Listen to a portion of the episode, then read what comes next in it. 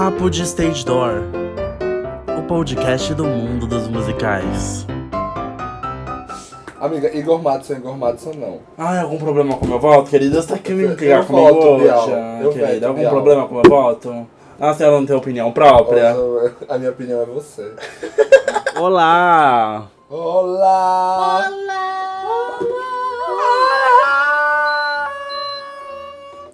Tá começando o quinto Papo de Stage Door. Eu amo você Podcast do mundo sempre quase vai Eu quase no podcast. tem que pensar antes de falar. A gente vai continuar o nosso Ainda especial bem, né? Broadway. A nossa parte 3 agora, né? Porque a gente começou dando dicas, depois a gente falou sobre os musicais que a bilheteria tá fraca, e agora a gente vai falar sobre aqueles que a bilheteria tá lá no auge, que é mais difícil de conseguir ingresso e que não tem previsão pra fechar. De novo com a participação especial De mim! Igor Do Valentini, Igor Valentini. como sempre, né? Já é de casa. A gente não se apresentou no outro programa, a gente também não vai se apresentar nesse, foda-se. Vamos sim, vamos lá. O nosso elenco fixo. A Pri tá revoltada, Lucas quer gente. biscoitar, quer biscoitar. Vamos lá, o nosso elenco fixo. Eu sou o Lucas. Eu sou a Priscila. Eu sou a Cassie Bem mais perto. Tô brincando, eu sou o Ah, porque por isso chega sempre atrasada, né? Eu Ah, agora tá tudo explicado, agora tudo faz sentido. E eu sou o Igor. Você já falou. A gente já se apresentou, né? Mas eu não tinha me apresentado, dá licença, agora né? é meu Biscoiteiro, espaço. tá? Meu solo. Biscoiteiro! Biscoiteiro? Biscoiteiro. Querem biscoito? Arroba Igor Valentini. Vamos lá, gente, me dê biscoito, eu gosto. Nossa, quem que se orgulha nisso, velho? Ele me chamou, né? Ai, Eu amo meu o Igor. Deus. Gente, é a última participação do Igor, ele nunca mais vai participar desse podcast. A gente vai começar falando sobre Frozen, que é um musical que foi muito esperado, né? Por, pelos fãs da let it Disney. Can't hold it back anymore. E é um musical que eu tenho certeza que se vier pro Brasil, Vai irritar muito. olha, é sold out certo. Meu único medo é elenco, mas enfim. Mas a isso para um tem- próximo A gente podcast. tem pessoas A gente maravilhosas. Ai, amiga, Eu assim, também concordo, A é coisa que eu tava escolha. preocupado se esse musical vir pro Brasil é o elenco. Pois O, é. Mas o, o mais alguma Madison não, gosta, não gostou. Quando eu fui pra Broadway, o Madison falou: Amiga, não assiste Frozen, vai assistir Mas eu não, Fair eu Lady, não vai sabia assistir. que você era fã, né? E aí eu falei: Não, eu quero ver Frozen, porque eu gosto muito do desenho, já falei isso em outros episódios, gosto muito do desenho. E queria assistir na Broadway, porque, né? Eu acho que o maior público do Frozen, na verdade, é exatamente isso. As pessoas que são fãs do desenho querem assistir na Broadway. E por ser da Disney, a mesma produção, né? Enfim, a Disney acho que nem autorizaria outra pessoa a produzir. É, é- é baseado mesmo no desenho, né? Daquele desenho de 2013.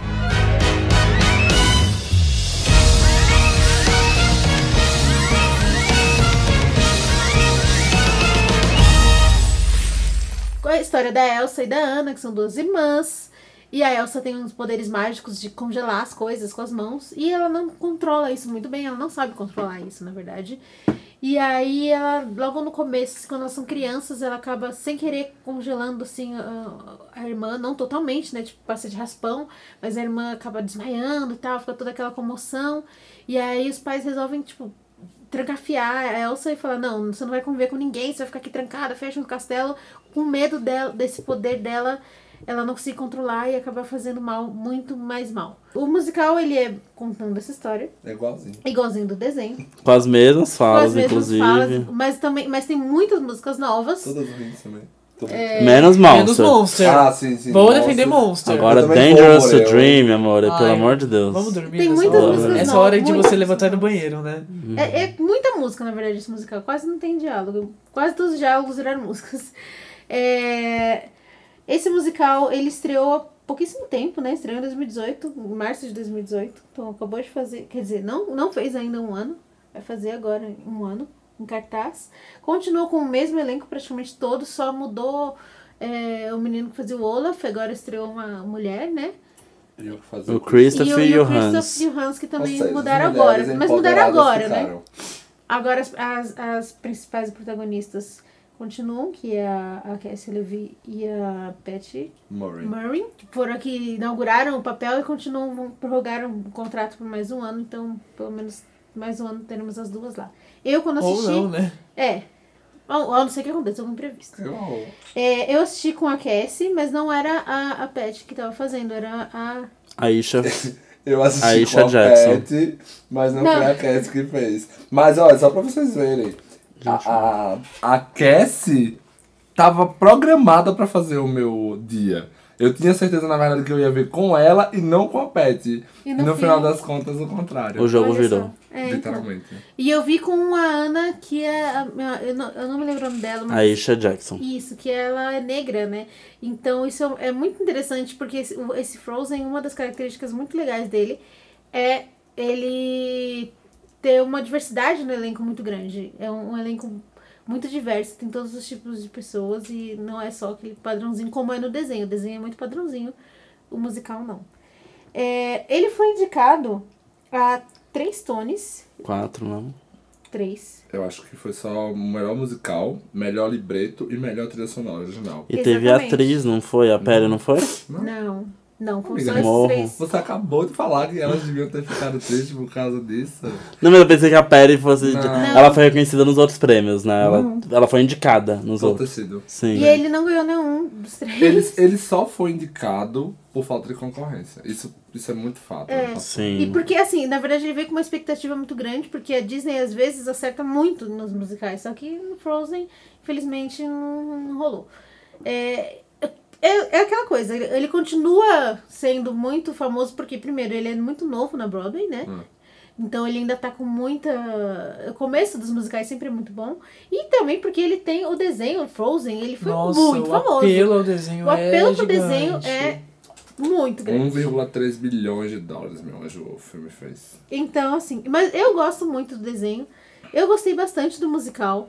É, a parte de. O pessoal, a parte que criticam muito do cenário é especialmente a, a cena do Let It Go, né? Que é a cena que ela cria o, o castelo de, de gelo lá. Eu esperava que fosse. Quando, quando eu vi vídeos e tal, eu esperava uma coisa. Quando eu vi pessoalmente, eu achei muito mais bonito. Mas não é um castelo, né? Não, ela não constrói um castelo. A menina não é nem uma cabana, né? Não, elas constroem uma escada só. Mas assim, é muito bonito, porque assim, o, como eles fazem o efeito de gelo nas paredes, eles fazem uma cortina. Imagina uma cortina toda de, de cristais.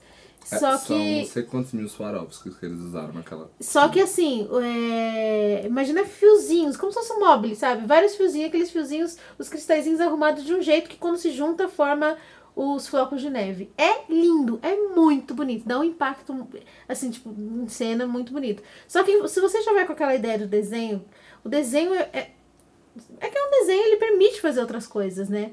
E aí, não sei, acho que quebrou um pouco a expectativa do pessoal. Eu achei muito bonito, mas assim, é, não chegou a ser. Não acho que não é nem né? tipo, por causa da comparação com o desenho. Acho que tipo, a gente já viu tanta coisa tão grandiosa e Da própria construída. Sim. Exato, você vai assistir um musical No da Disney e já vai esperando é. uma coisa uau. Eu, eu fiquei muito frustrado, assim, eu acho que. Eu também não sou assim muito fã do desenho, eu acho que inclusive a melhor cena do. É uma cena, na verdade, muito apoteótica, muito bem feita, que é a cena do Let It Go. E ela, pra mim, é um completo. uma completa decepção. Eu acho que a única diferença é porque a Cassie canta muito bem. Eu não assisti Sim. com ela, mas eu vi ela já cantando. E a Alissa Understudy, Fox. Ou é, ou é Stand-By? Stand-by. Stand-By dela é muito boa no, no papel. Quase alternante, né, amor? é. É, não, As ela, po- ela postou a semana, ah, tipo, as datas de março, tipo, ela vai fazer várias sessões. Ah. E é assim que segue o baile lá. Não, mas eu, eu acho que tipo, é muito isso. Eu acho que depois do baque seguido do Tarzan e do Pequena Sereia na Disney. É... Até que tá se mantendo bem, né? ah, Tá. Não, tá. Eu acho que eles acabaram indo por réplicas totais do- dos musicais para o teatro com o Aladdin e agora com o Frozen.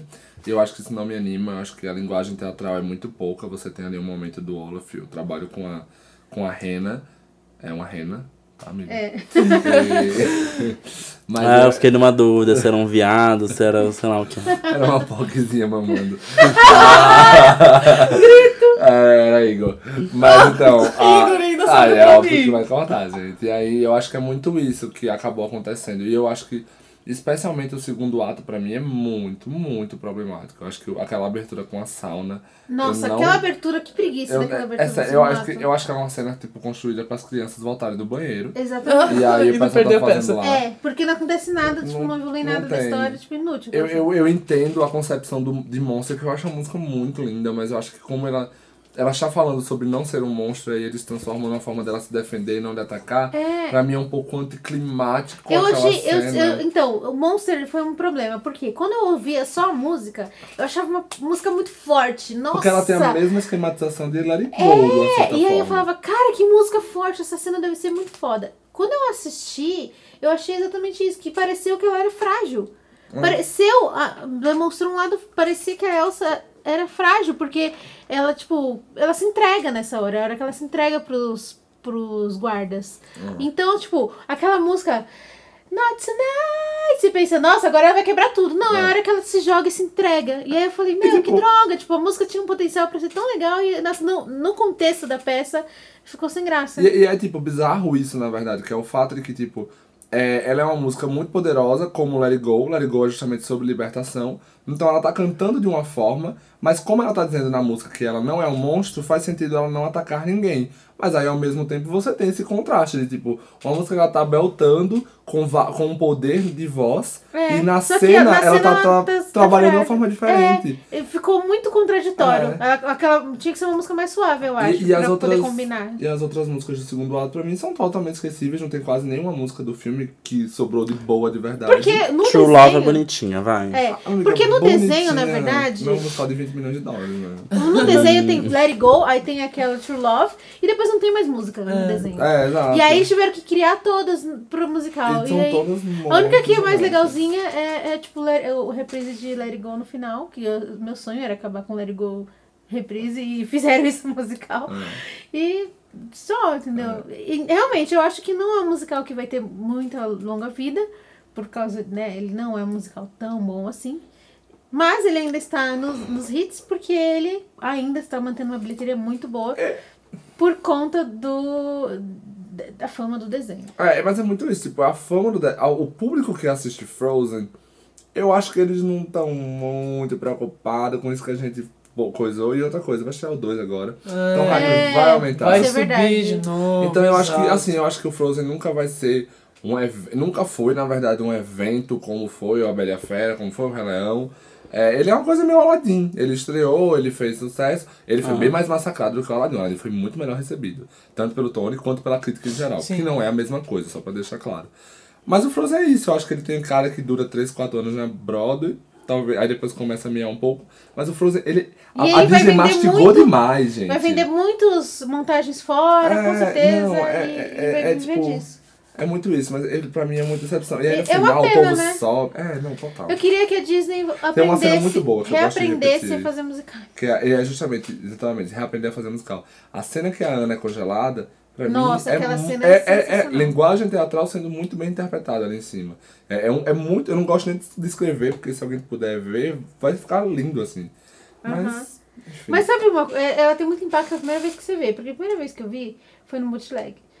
E eu achei incrível. Você assiste bootleg? E aí, e aí, quando eu fui ver pessoalmente, eu achei muito boa, mas eu já sabia o que ia acontecer, então, eu acho Então. que não teve o mesmo impacto. Então, eu nunca cheguei no segundo ato de Frozen. Na verdade, eu faço isso com muitos musicais, que eu, eu assisti tipo o primeiro, e aí depois... Eu também, eu assisti o primeiro ato no bootleg e não, não assisti Então, o eu, não, segundo. não- eu não tinha a menor ideia. Então, é, Ah. até porque o final do primeiro ato pra mim é meio bruxante. É, então, eu devia ter feito isso com o Bill Motil. Eu fui assistir o segundo ato achei uma bosta. Mas enfim, vamos. Chocas Billmore Cheermers. Bom, nosso segundo hit da Broadway é o hit que tá lá há 30 anos. Na verdade, Mais de 30. 31, né? Pra É. ser mais exato. completar 31. Que é o Fantasma da Ópera, que inclusive tá em cartaz aqui no Fantasma da Brasil Ópera é mais que um de agora. nós aqui. Meu, quando eu nasci, É o Fantasma já era um hit. É verdade, né? De eu tenho qualquer 30, um aqui. E olha, eu antes de eu nascer. É, Fantasma tem 31. Isso na Broadway. Porque Isso na no Broadway. West End ele é mais velho ainda. É, no West End ele estreou em 86 e na Broadway em 88 e tá lá até hoje. O fantasma da ópera está Gente, eu acho que. em mim. Estão gritando.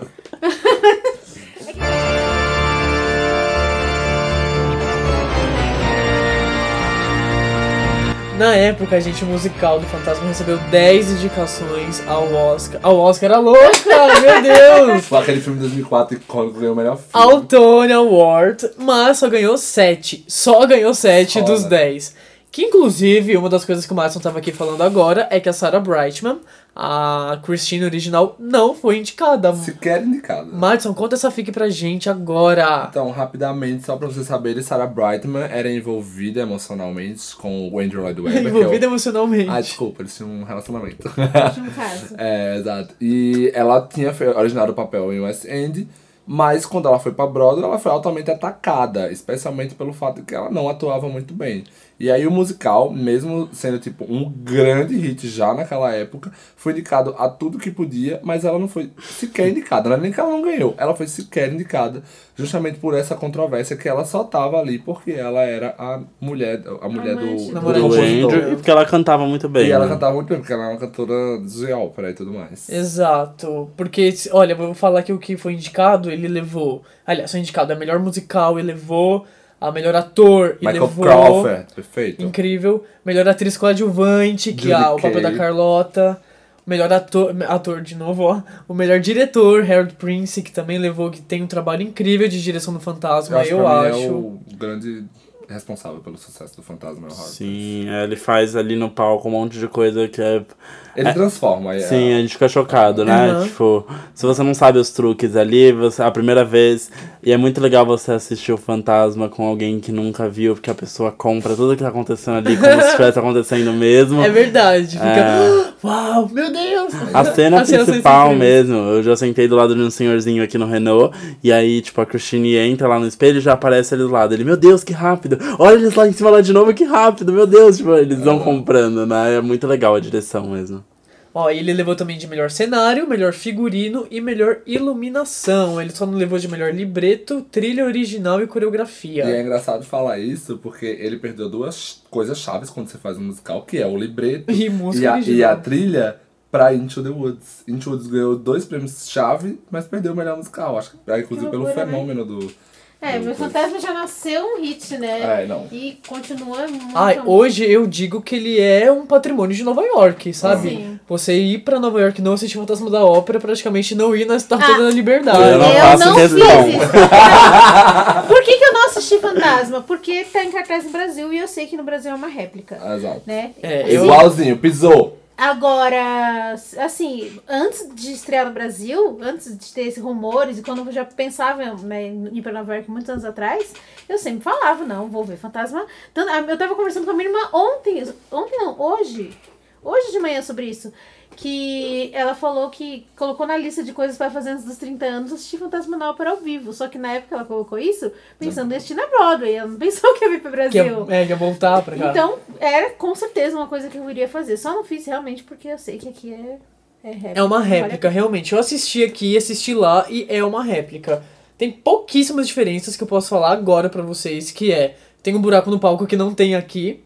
Sabe, na, na cena que o fantasma leva a Christine pro, pro calabouço dele, entre aspas. Ah, Né, pra aquele antro onde ele vive.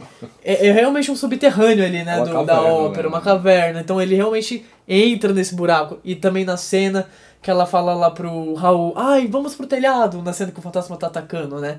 É, aí eles saem desse mesmo buraco como se eles estivessem chegando no, no lugar mais alto mesmo. do teatro. Uau! Funciona. É- Isso deve fazer toda a diferença, E né, agora gente? vale pagar em dólar. Eu, nossa, eu, eu senti a minha experiência no Fantasma invalidada. Agora eu preciso assistir agora. Na...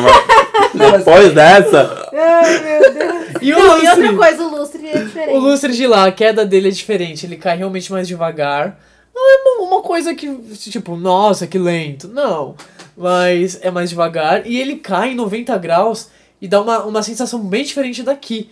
Porque onde, aqui no Brasil, onde ele fica parado, é, é bem no meio do teatro. O teatro é bem maior do que o da Broadway, o nosso O aqui. Majestic Theater. O, de- o de lá, ele, ele, ele vem leva de lá, de lá de 45 graus. Lá ele, tipo, cai em pé a 90 mesmo. graus e quando tá chegando na sua cabeça, aí ele dá um tranco e vai pro palco, sabe? Então dá uma impressão realmente que vai cair em cima ali da fileira C, mais ou menos, que é de onde fica em cima. Uma diferença, assim, completamente. Agora a experiência. Se você Palpável, tiver, se né? você tiver do, é, tipo, no, no balcão, aí você consegue ver isso. Se você estiver na plateia, no lugar, tipo, na fileira C, tanto no Renault quanto lá, você vai ter a sensação de que ele vai cair na sua cabeça É. de qualquer jeito. É, É, Eu, inclusive, esse uma, foi uma das coisas que eu fiquei muito. A primeira vez que eu achei aqui no Brasil, eu tava na plateia. E eu, eu sabia, lógico, dessa cena, mas eu não sabia o momento exato, porque eu não, não lembrava também né, desse momento exato que isso ia acontecer. E eu lembro que todo mundo fez. "Ah!" E todo mundo virou pro lado. E aí, quando eu virei, eu vi aquele puta luz enorme. Eu levei meia um susto, tonelada. eu falei, Puta porra, essa bagulho vai cair em cima de mim.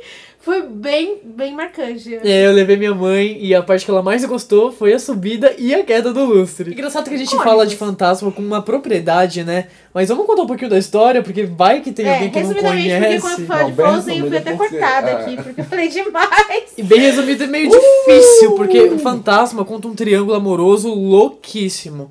Basicamente é: existe uma soprano na ópera de Paris que é super fodástica, que, né, o, e o teatro tem um fantasma, um espírito, que é um homem que vive lá, né, nos esgotos, no subterrâneo do teatro, que ataca realmente essa soprano e, e todo o teatro.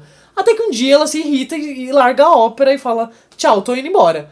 Aí eles ficam à mercê, né? Tipo, ai meu Deus, e agora? O que, que a gente faz? A gente não tem outra atriz, a gente estreia hoje à noite. Aí a Christine, que é uma menina do coro, é, é- é, assume o papel e estreia como a personagem principal da ópera e é um sucesso. E essa menina é uma aluna desse fantasma, né? Que todo mundo pensa, mas é um fantasma mesmo? Não, gente, ele é uma pessoa de verdade. Tipo, ele é humano, ele é vivo. ele tá contando a história. Todo contando a história. Aí. E é, esse fantasma ele é apaixonado pela Christine, mas, mas a Christine acaba tendo, começando a ter um relacionamento com O Raul. o Raul, que é tipo um sócio, dono do teatro. E uma paixonite dela das antigas. Aí mostra todo esse triângulo amoroso. O resto do musical é só O isso. fantasma querendo que ela seja famosa, mas não quer que ela se apro- se aproxime do cara. E o cara não querendo que ela tenha aula, mas ela, mas ele é meu professor, como que eu vou ter sucesso sem ele? Sabe? Tá, fica nessa coisa, enfim. Coisa É isso. chata. Christine foge. Então, tipo, a Priscila tinha falado de que ela adoraria ver. E, tipo, eu fui pra West End, que a produção original é de lá. Fantasma da Ópera, a gente fala muito da Broadway, mas é porque a gente tem muitos da Broadway. Mas ele é um musical britânico, feito por pessoas britânicas. E lá na, na Inglaterra, ele só perde pra The Mousetrap, que é a ratoeira, como a peça que tá mais tempo em cartaz. E eu, é assim, eu não, eu entendo total, e eu acho que até pela relação que eu faço mesmo com Lion King, eu não tenho nenhuma urgência em ver Fantasma da Ópera. Eu não tive na época, quando eu fui assistir, é, não tive agora também, justamente porque eu tinha assistido aqui no Brasil, e é igual, sem tirar nem pôr, ah, e eu acho que eu sou muito mais apaixonado por papéis femininos, e a minha Cristina que eu vi era perfeita, então eu não senti nenhuma necessidade, e eu acho que eu nunca Sim, vou a sentir. gente tem Lina, Lina Mendes e Juliana Druz aqui É. arrasando. Eu acho que não, Então eu não, não tem muito o que correr atrás das cortinas lá de fora se a gente tem duas fadas perfeitas aqui. É, sem defeitos. E vou- já que a gente tocou nesse assunto de elenco, deixa eu falar uns elencos relevantes que já passaram pelo Fantasma da Ópera. a primeira é a Sarah Brightman, que era o caso do Andrew Lloyd Webber, que é o compositor da peça, que ela fez tanto em Londres quanto na Broadway. E a cortina dela foi icônica por esse simples fato dela ter uma voz única, né? Eu Até hoje, qualquer As show que ela músicas faz... foram escritas pra pra ela. ela. Tanto É. que só ela fazia muitas das notas quando a Understudio começou e pegou o papel. Aí quando eles começaram a fazer esse negócio de gravar. Hum. Entendeu? Tipo, meio que isso. Sério? É. Ela, ela fazia. Ela conseguia fazer ao vivo? É, e depois mas é porque acho que a ela não atuava, né? Ele só cantava. Ah, mais fácil. Pode ser mais fácil. Shades. Mas eu Ah. lembro disso, dela conseguir. É, e hoje, qualquer show que você assista da Sarah Brightman, ela vai cantar a Fantasma da Ópera. Então isso faz parte da vida dela também, né? Outra atriz que se eternizou como Christine é a Sierra Borges, que também é a Ariel original na Broadway, né? A Pequena Sereia original. Ah, ela fez o Love Never Dies e depois foi convidada a fazer o especial de 25 anos do Fantasma, junto com Ramin Karimlu. E depois ela foi convidada a fazer na Broadway também. Eu achava um saco esse especial de 25 anos, porque eu achava, eu acho que o fantasma, pra mim, isso, assistindo em vídeo, tipo, filme, assistindo esse especial de 25 anos, eu acho muito chato, muito, tipo, Cansativo. lento, cansativo. É verdade. Mas aí depois de ver ao vivo, eu passei a odiar mais ainda esse especial de 25 anos, porque ele não faz jus à produção de cenário. E... É, porque não tem produção, É, é, né? muito, É é, muita projeção. É muita projeção. É, então, tipo, e o o que a gente falou do lustre, lá não tem. Ah, então, ele só balança lá, vai ver ao vivo, vale muito a pena, é uma Vale experiência muito muito boa, de, muito, muito, muito legal de ver ao vivo. É. E o Rami Karim Lu também fez parte do elenco, que também vale essa menção honrosa. Eu acho que é uma menção que a gente pode até milcar um pouco ela, porque, tipo assim, ele, quando ele fez, logo, acho que 2004, 2005, ele fez o Raul.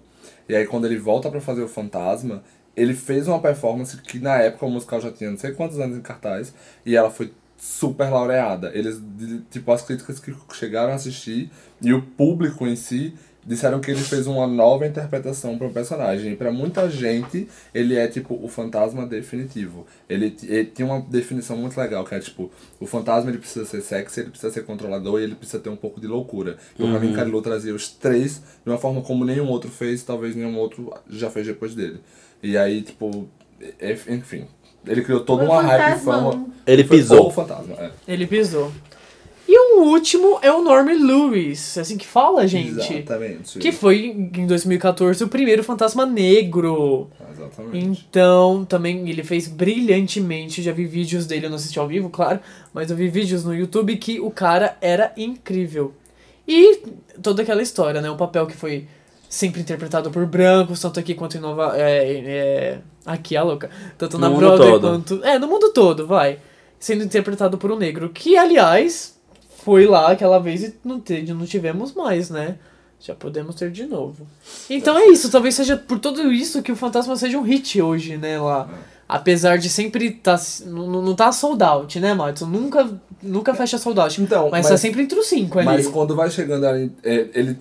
Não, ele não. Ele tem épocas que ele não tá tão bem, mas ele nunca tá, tipo, completamente mal. E tem épocas que ele tá muito bem. Justamente por Sim, ele a ser época de esse- turista, ele É, tá lá é, bomba. Ele bomba, verão, ele bomba, final do ano ele bomba, justamente porque ele tem toda essa imagem de que ele é musical. Um musical, se você for definir um musical, você vai falar Fantasma da Ópera. Exato, você vai naquela agência de turismo, ah, o que, que eu assisto? Fantasma. Fantasma. Fantasma deve ter sido assim, eu acho que. Eu, não, eu acho não, eu, certeza é o que mais deve ter feito ao redor do mundo em quantidade de países, cidades e línguas. Acho que nem o Wicked ou o Rei Leão bate. Não, ele foi visto por mais de 140 milhões de pessoas. pessoas. Mas ele perdeu pra Rei Leão o título de musical mais lucrativo da Broadway. Sim. Sim. Mas enfim, sim, pisou o fantasma.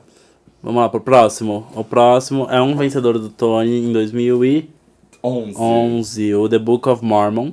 Hello. My name is Elder Price, and I would like to share with you the most amazing book. O The Book of Mormon, ele é um musical do Trey Parker, Matt Stone e o Robert Lopez. O Trey Parker e Matt Stone são os criadores daquele desenho, South Park. Vocês, é uns bonequinhos bem feios, que são muito boca suja. É. É, e o Robert Lopes é o criador do Avenida, Avenida Q, né? Avenue Q. E também é o compositor de Frozen, o compositor de Coco, enfim, que também tá na Broadway e tudo mais. É, ele é um musical com. Que, que, tipo, e é engraçado pensar nisso porque os, os dois criadores do South Park foram. Tipo, de- começaram a desenvolver a história do The Book of Mormon depois de assistir, ou tipo, eles formaram ali quando eles viram o Avenue Q. E aí eles chamaram o Robert Lopes. Que E aí legal. o Robert Lopes falou pra eles que o South Park é, ajudou na criação do humor do Avenue Q. Então, tipo assim, é todo um Nossa. full Então circle. eles se completaram, É. né? Que legal. Tinha- tinha Se até um- encontraram aí. Total, assim, e tem até um outro cara que era envolvido na produção, mas acabou que no, no meio disso ele, tipo, saiu. E é engraçado porque os produtores, tipo, acreditaram muito no musical, porque ele não teve tryout, ele estreou diretamente na Broadway e não é uma lenda, eu acredito, mas se eu não me engano, parece que os produtores só viram o musical, tipo, pronto, completamente, oito dias antes da primeira preview. E Meu o povo já era, já era pagante. Uau. E aí, assim, quando o musical estreou, ele foi uma sensação. Uma sensação mesmo. Eu até comentei da outra vez, tinha, teve loterias pessoais que tinha 600, 700 pessoas para conseguir o ingresso. Foi aclamado. A crítica chamou de o melhor musical da década, o musical mais engraçado desde, sei lá, Hello Dolly. Era um, tipo, ele foi enaltecido como poucas vezes na história. Total, foi indicado a vários Tonys. É, ele, ele ganhou, tipo, o melhor musical, melhor trilha, melhor libreto, ele ganhou Ele ganhou nove. Ele perdeu, inclusive, é engraçado que ele perdeu o ator, inclusive para o Norbert Leo Butts, por um musical chamado Catch Me If You Can, Prendendo Se For Capaz, baseado no filme. É, Ele perdeu muito porque o Josh Gad e o Andrew Reynolds, que eu acho que vocês conhecem porque o Josh Gad foi o assistente do, do, do Gastão no A Bela e a Fera, no live action que teve agora. E o Andrew Reynolds, ele fez Girls, ele fez Falsetos agora no Revival. Sim, Ele, mas fez ele- The New Normal. Sim. Ele é. Se você olhar pra cara dele, você vai saber o que Você é. porque já viu ele, Brother. sim. É um POC brother. e eles dois faziam o Elder Price e o Elder Cunningham. E, e, enfim. E eles acabaram perdendo justamente por divisão de votos, porque eles são incríveis. É, enfim, teve vários outros prêmios, é, direção, coreografia. O, o musical é dirigido pelo Casey Nicolau, diretor de Mean Girls, diretor de Aladdin. Inclusive, a gente colocou É. na ordem, eu falar isso. Ah, Ó, então, amiga. é só os musicais do Casey É, Nichol. O Casey Nicolau, acho que hoje ele é o maior diretor De comédia, né? Da- Lá na Broadway. De musical pra ter hit que nem ele teve, amor, ele- obviamente tem uns flopinhos que nem The Prom, né, amiga? Mas é muito isso. E, tipo, o que é o Book of Mormon, né? O Book of Mormon é, tipo, uma sátira, uma forma bem crítica e ácida é, de falar um pouco... Um pouco não, de falar sobre religião. Religião. E nesse caso ele pega os Mormons. Então ele pega dois caras, um tipo, certinho e o outro mais abobalhado, e bota eles numa missão de ir pra. África. Eles vão pra Uganda. E lá eles vão, tipo, tentar evangelizar essas pessoas que, enfim, tem toda uma parada com, com a AIDS que, tipo, é muito pesado. Porque se você Sim. começar a assistir o musical, você vai ver que o humor, ele é muito ácido. Eu tenho duas perguntas. Você se sentiu ofendido de estar dando risada de algumas coisas que acontecia? Tipo, É. não ofendido, mas Não, tipo, eu culpado por estar rindo daquelas coisas? Então, Um humor negro, assim. tem. Então, é, o humor, ele é um pouco... Eu acho que ele tem uma linha de problemática na questão. Sim. Mas ao mesmo tempo, é, é um- eu acho que tem muito isso no Kim Schmidt, por exemplo. Ele ultrapassa essa barreira de uma forma que ele leva para o absurdo. Então você, ele não é moral, eu não acho que ele é moralmente Ofensivo. discutível, é, é ofensivo, porque ele faz muito isso. E no final das contas, o principal é discutir essa questão da religião, do quanto isso cega alguém, do quanto isso pode ser prejudicial para toda uma população e tudo mais. E as piadas são geniais. Ele é um musical que inclusive, como eu falei, assisti primeiro, assisti em pé. Valeu cada minuto. É, e é um, tipo, fora os meninos como o Andrew Reynolds e o, e o Josh Gad, outras pessoas já fizeram. O- acho que, se eu não me engano, o, não foi o debut dele, mas acho que foi o debut. O Ben Platt, ele estreou na Platt Broadway fazendo o Elder. Cunningham. Depois ele fazendo uma tour. O Gavin Crew, que você viu no Waitress, ah, porque a Priscila viu no Waitress com a Sarah Bareilles, fez o Elder Price. Ele fez em West End e ganhou até o Olivier, que é tipo o Tony de lá. O Carlos É, Salig também já fez, que já tá no Mean Girls Price. agora. O, o Gray Hanson fez um, um também dos fez. Sim, e tá lá no É, Mean Girls. Então, assim, ele, ele é um musical muito divertido. Mas, é assim, eu acho que o Igor perguntou. Ah, muita gente fala do, do Book of Mormon. E aí ele falou, ah, é do inglês. Eu falei, tipo, eu acho que pra você pegar as referências, todas as piadas, você precisa ser muito bom no inglês. Ou você já conhecer indo e voltando no musical. Porque é tudo muito rápido e é, tipo, muito... É muito cultura pop. Eles fazem piadas com, tipo, O.J. Simpson, Nicki Minaj, e, enfim. Tipo, várias coisas que, se você não pegar isso, você perde muito do motivo pelo qual o musical é engraçado. Mas eu acho que foi uma das melhores experiências. Eu acho que talvez até reveria e eu achei estranho isso, porque é um musical de 7 anos. E ele já tava em cartaz. 8 anos, né? 7, 8 anos. E ele esse não sim, ele tá toda semana no top Total. 5. Ele quebrou, tipo, milhões e milhões de recordes. E 7 anos depois você assiste a produção e parece que ela abriu ontem. É, e tipo, não- ela tá é um musical viva. que, que a gente fala assim entre fãs que, sei lá, ah, eu- que meu sonho é ir pra Nova York e assistir The Book of Mormon. Não, né? A gente não ouve isso. É e o musical é um sucesso. Não, ele foi um sucesso, gente. A- acho que a trilha, quando estreou, debutou em, te- em terceiro lugar, tipo, nas paradas. De sucesso no total. Era.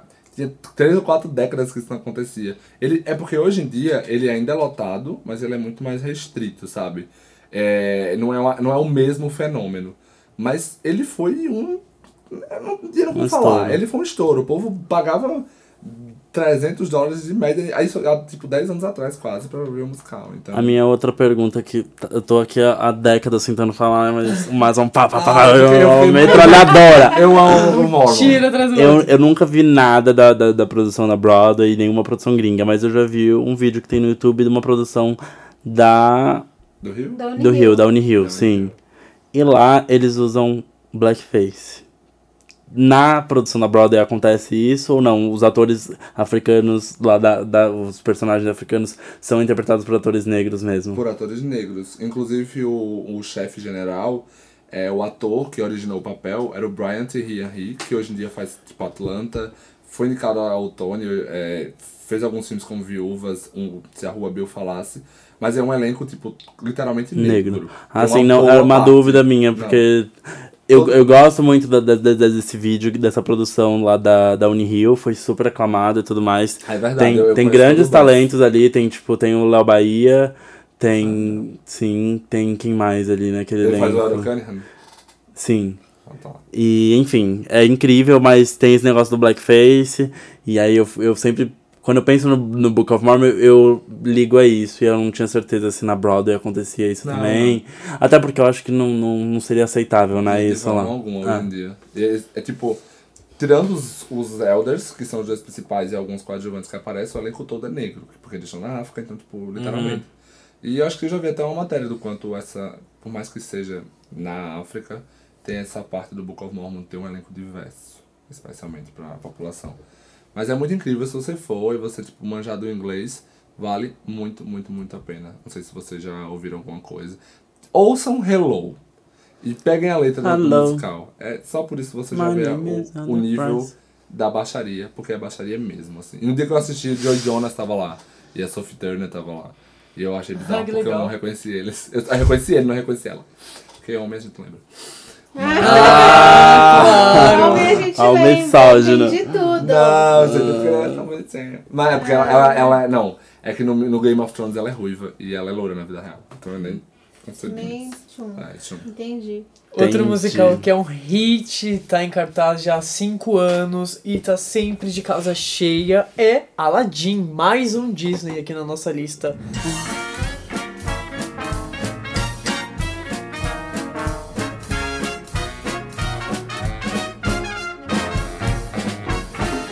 Claro. ideal. Um privilégio ver aqui. Ninguém pra nos dizer o que fazer. Até parece um sonho. Ai, Esse tá demorando pra vir no Brasil, hein? então, já teve vários rumores, né, de, de que poderia Nossa, vir pra cá, muito, mas adoro nada Aladdin, muito confirmado. Aladdin é incrível, eu fui assistir, foi um dos que eu mais gostei lá na... Aliás, foi o que eu mais gostei lá na Broadway, não sei se... Auge. Ai, eu não sei se porque foi essa magia Disney, porque, meu, magia Di- Disney tem essa magia que a gente brinca, mas, né, a Tem. gente assiste e fala, poxa, é bom mesmo. Ai, é, foi incrível. Levou cinco indicações ao Tony quando estreou em 2014. Só levou um, infelizmente, que foi de melhor ator coadjuvante pro James Monroe, que inclusive carrega o musical nas costas. Não só ele, mas como qualquer ator que faz o gênio. Todo mundo aqui concorda comigo? Sim. Ah, porque. Nossa, flopou. Flopou, Não sei porque Mas o gênio, ele, ele é um papel muito, tipo, essencial. Tanto que, tipo, no live action vai ser feito, tipo, tipo o Will Smith. Exato, o papel do gênio é incrível, ele faz piadas, ah, ele, No ele carrega a peça é na mão. o personagem mais legal. É, que todo mundo gosta mais, exatamente. Ah, uma diferença também do musical pro desenho é que eles tiraram o Abu. Sabe o macaquinho, o amigo do, do Aladdin? Sério? No ah, musical bom, não é tem. fazer, né? O- É, então. Ah, mas aí eles podiam usar de uma linguagem teatral, enfim. A linguagem que eles decidiram foi Diretor tirar o Abu e colocaram três amigos do Aladdin, que inclusive eles têm um- uma música no segundo ato que é muito legal, muito divertida.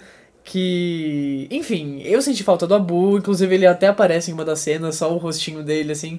Acho que é, né, para, para aquele carinho que os fãs têm, mas enfim. É, quem compôs o Aladdin foi o Alan Menken, que é já um queridinho da. Disney. Pra quem não sabe, ele também é o compositor do A Bela Fera, A Pequena Sereia, Nilces e do Mudança de Hábito. O E cara também então do- pisa. É a loja pequena de horrores.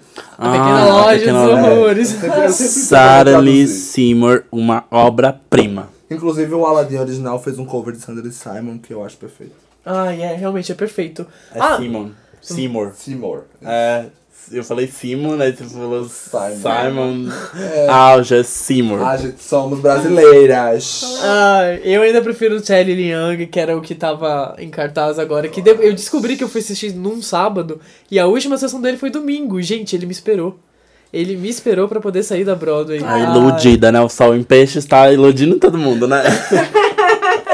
Ai. Ah, outra coisa, a história do Aladdin, pra quem não conhece, é claro. Não, amigo. Não, não, eu me Eu recuso. me recuso. Ah. Se você não conhece, assiste um filme que vai por estrear. que, que não pode acontecer? Não, Não, não, não. Só Não, faz assim. rápido. Se você não conhece, manda mensagem que eu vou fazer questão de mandar um áudio explicando a história do Não, Aladdin. amigo, vai, desculpa o bullying, fala. Pode, tá bom. É assim, conta a história então de um Em 30 menino. segundos que nem eu expliquei o jeito. Ai meu Deus, conta a história então de um menino que ele é escolhido pelo o vilão lá pra ele entrar na, numa caverna onde existe uma lâmpada mágica que pode realizar, que vai realizar, realizar três desejos seus, né, por, por um gênio. O bichinho ficou nervoso, tá gaguejando. Ah, desculpa, perdoa. Enfim, quem pode entrar nessa, nessa caverna é só alguém que tem um coração puro, que então o cara, o Jafar, Lucas escolhe. nunca entraria. Jamais. Então o cara escolhe o Aladdin pra poder entrar. Aí então ele fica preso nessa caverna, esfrega a lâmpada por algum motivo e descobre o gênio, aí ele sai. E aí tem três enfim, pedidos, e aí ele quer casar com a princesa. com a princesa. E aí o gênio começa. Tá bom, começa. aqui tá longe. Desculpa. E aí, é, ele tem três pedidos, aí ele pede pra casar com a princesa, aí o gênio começa a ajudar, mas o gênio não faz uma mágica, tipo, plim, casou. Ele começa a ajudar, assim, tipo, transformando a roupa dele, ah, tipo, ah, vou te ajudar a ser popular, É. mais ou menos. Isso aqui é muito engraçado, porque o gênio O gênio é incrível. é todo atrapalhado. A começar né? pelas entradas dele em cena. Fala, Lucas. Não, é que tipo, eu queria comentar, tipo, a Pri não assistiu o musical e ela sabe a história toda, tipo, e aí não tem nenhuma novidade ali. Você vai ver a mesma coisa que você já viu. Tipo, isso não. Isso me, me E desanima. me desanima o fato também de que, tipo, na linguagem do teatro, pra mim é, tipo, quase tudo traduzido como o mais literal possível. Ah, ah. Mas, isso enfim, me desanima. Mas é, e são públicos diferentes. Vai ter essa galera, tipo, você que vai achar é a mesma coisa, mas vai ter a galera, tipo, eu que, que meu. tá lotando lá. É, é o que tá, é o que tá, o do que tá passando no desenho é igual na, no palco. Eu vou ficar, uau, meu Deus, sabe? Foi assim Sim. que eu me senti. E eu gostei muito. E é um hit, talvez, por isso também. Até porque infantil, né? Infantil tem aquela. A criança não vai sozinha, vai ela, o pai e a mãe. Só aí já foram três ingressos, né? Então a bilheteria já triplica aí. Mas enfim, outra e criança coisa. não liga pra isso, de ser ah, igual o desenho se não é. Criança gosta do que vê e pronto. É, e Aladdin é né? isso, é Disney, é lindo assim de se ver. A entrada do Mas gênio, você ele entra girando não do era chão. tão lindo assim de se ver.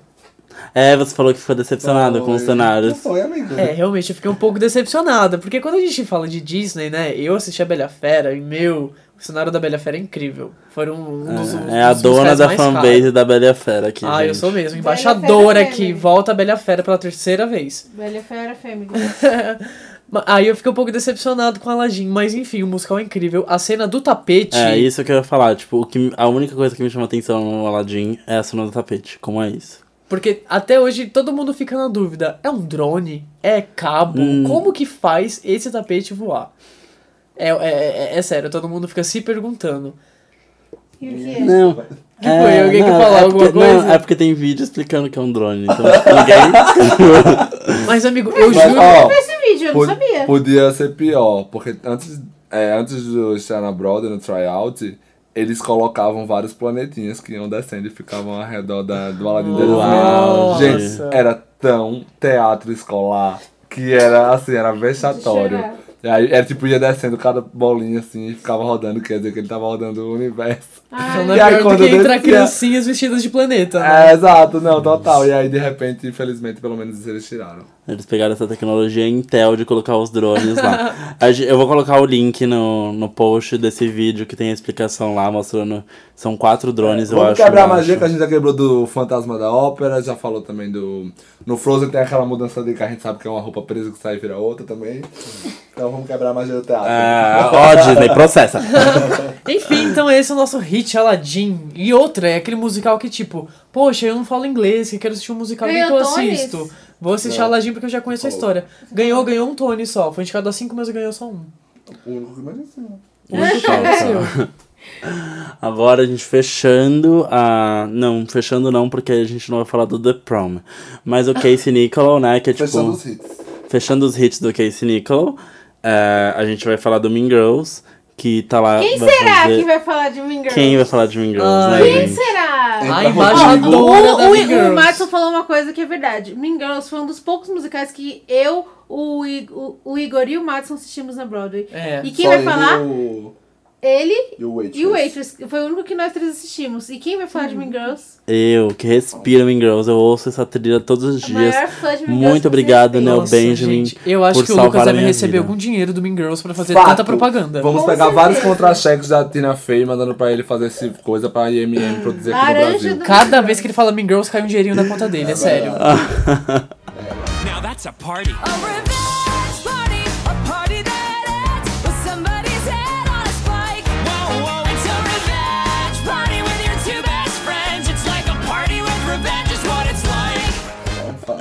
Gente, ano passado eu, eu ouvi essa trilha mais de 4 mil vezes. É o CD que eu mais ouvi. Tem no fotos ano. pra comprovar isso. Tem, o meu Last FM tá lá pra Moleque, provar. fui- Mas, o- mas quem fez o Mean Girls? O Mean Girls foi escrito o book pela Tina Fey, que também escreveu o roteiro do filme e que também está no filme como a Miss Norberry, né, a professora.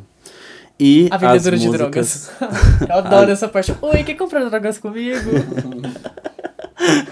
E pior que eu não sou tão fã do filme.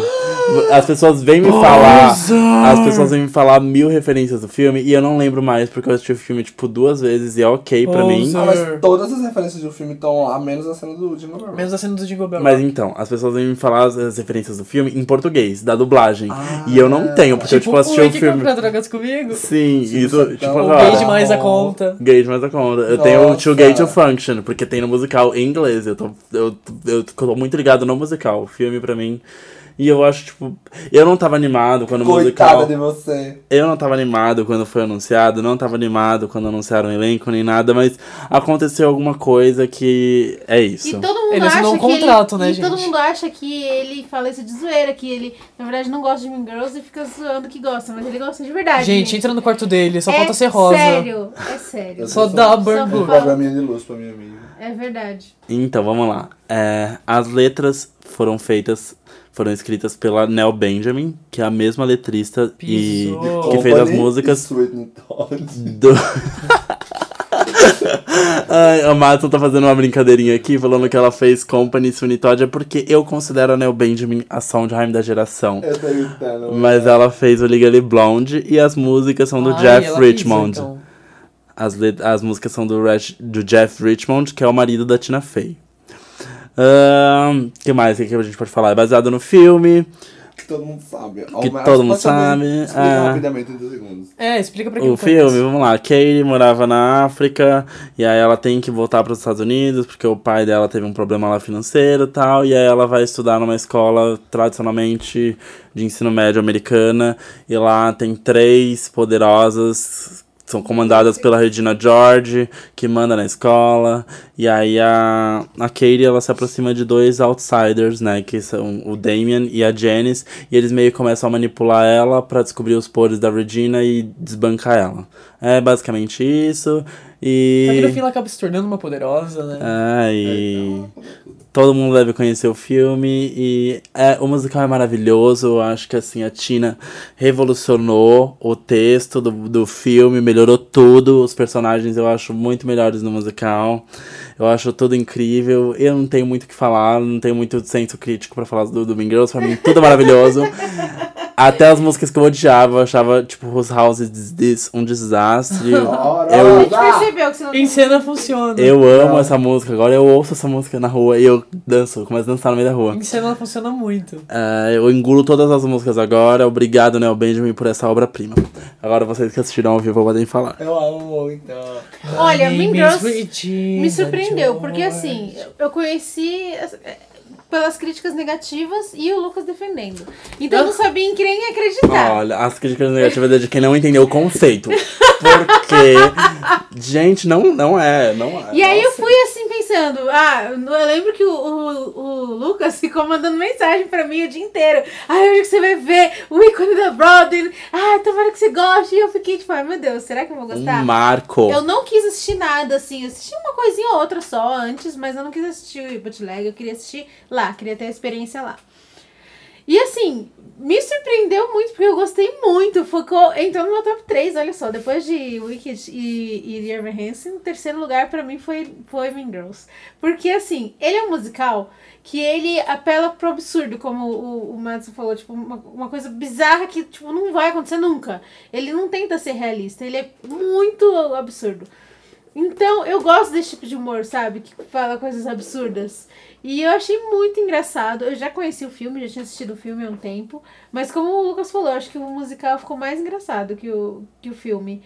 É, E eu gostei das músicas também. Gostei da- do cenário, apesar do cenário ser praticamente só projeção. Mas eu achei que foi feito de uma forma bem inteligente. Soube usar, não foi que nem Anastácia.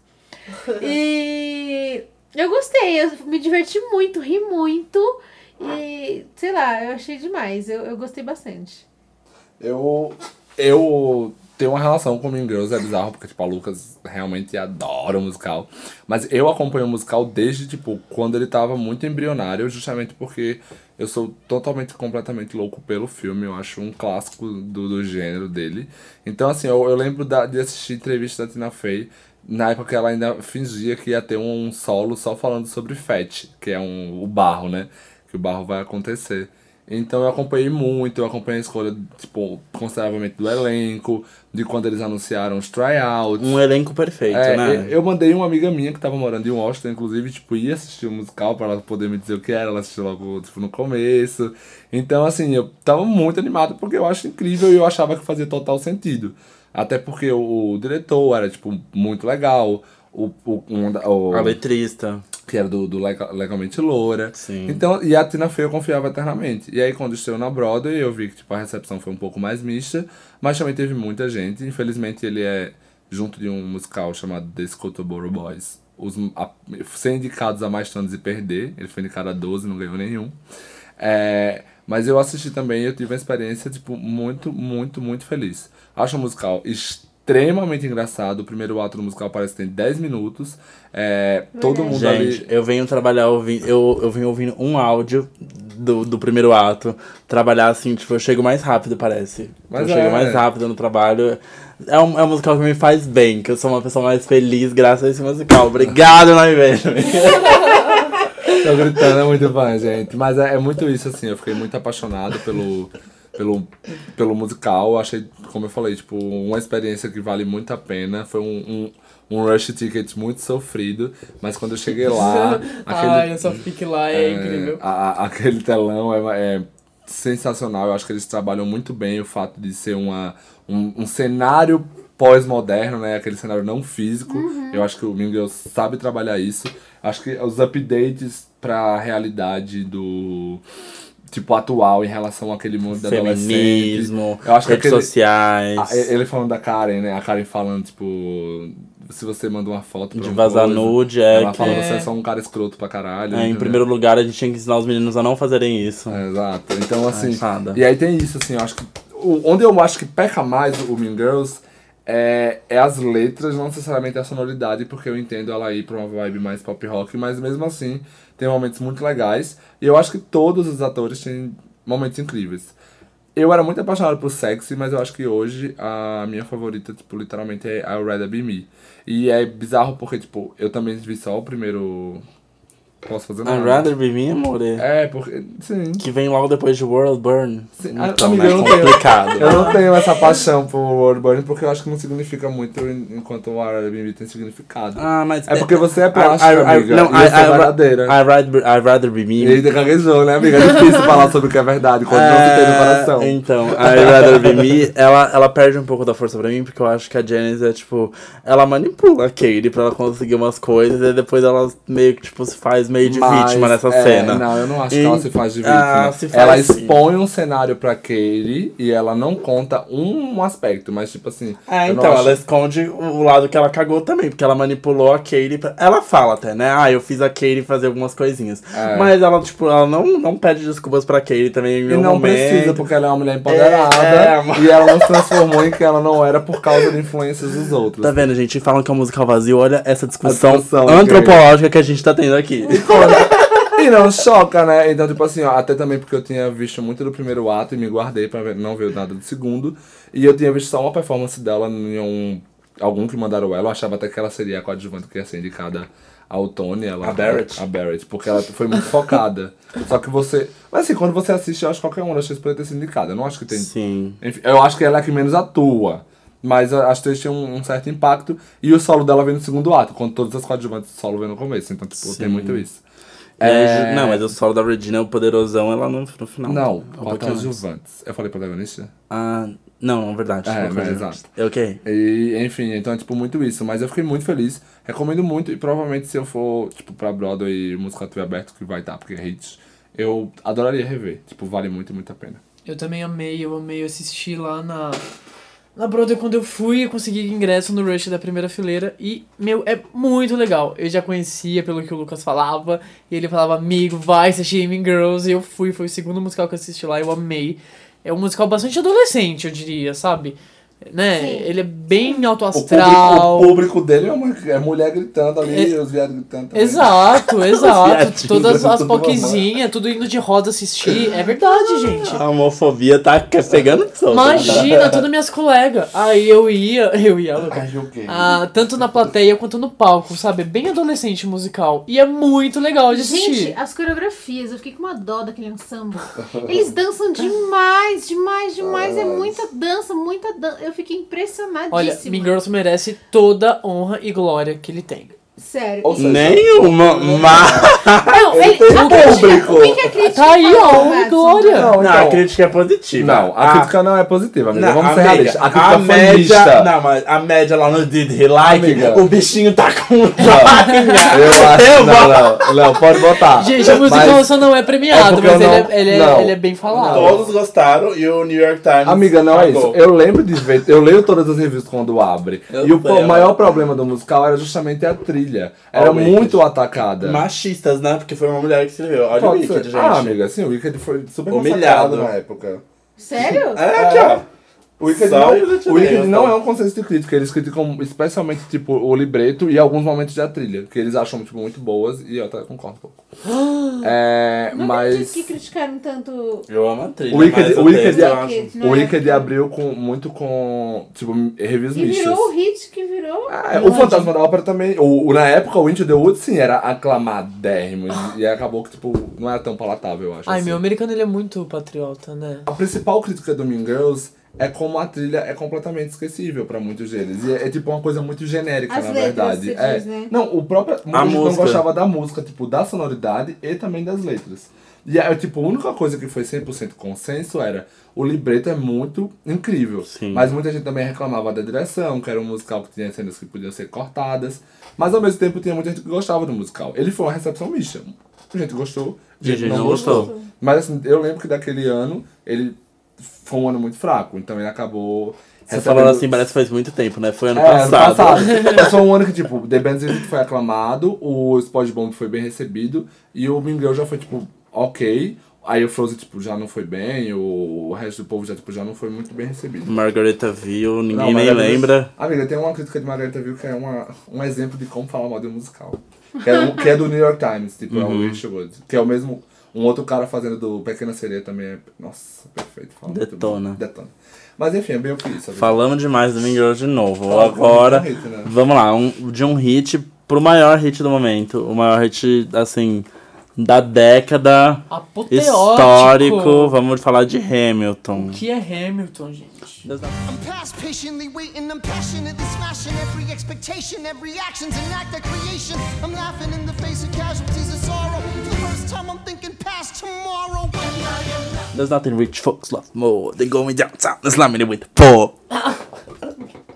E aí, gostou, House aí? Deixa eu- A gente vai falar agora desse pequeno musical que tá com a bilheteria problemática, que eu não sei se vai terminar julho, que se chama Hamilton. Não sei se vai terminar julho sem faturar menos de um milhão. Mais de um É, três- milhão. mais- não, mais de dois milhões. milhões Pagou, será? Ah, então, o Hamilton é engraçado, porque eles nunca anunciaram o recoup, mas é óbvio Nem que é um musical que- precisa. que se pagou. Eles barraram pra gente de investir. Tipo, É. eles foram poucas pessoas que puderam investir, porque olha o tanto que eles estão faturando agora, né? É, É menos porque- gente pra dividir o lucro. É porque, assim, o Hamilton, o Lin-Manuel Mir- Miranda tinha feito In The Heights. E aí ele tinha ganhado o Tony, pegou, tipo, toda uma hype. E aí Chocou. ele foi chamado pela Casa Branca para apresentar uma coisa do In The Heights, porque In The Heights falava sobre a comunidade latina. E aí ele tinha feito um mixtape sobre o Hamilton, que é a faixa, é a faixa título, né? Que abre o musical, Alexander Hamilton. How E does aí- a bastard orphan son of a whore and a Scotsman dropped? E aí ele fez essa performance lá, foi filmada, caiu na internet e viralizou. A partir daí ele pensou, vou fazer uma mixtape. O objetivo inicial do Hamilton eu acho que não era fazer um musical, eu lembro meio que dessa história. E aí, só que ele foi desenvolvendo, fazendo isso aquilo, fazendo aquilo outro. E aí ele percebeu que Quando dava ele pra viu, já tinha virado já música. tinha virado um musical. E o que é Hamilton? Né, o Hamilton ele é um musical sobre os pais criadores da, dos Estados Unidos, que é aquele momento ali que eles brigam com a Inglaterra Da independência pela independência. E aí você tem figuras é, importantíssimas como George Washington, como Thomas o Thomas Jefferson. Jefferson, o Alexander Hamilton, enfim. E aí o é, é tipo os- o livreto e a trilha, tanto a música quanto as letras, são do Lin-Manuel Miranda, é totalmente concebido por ele.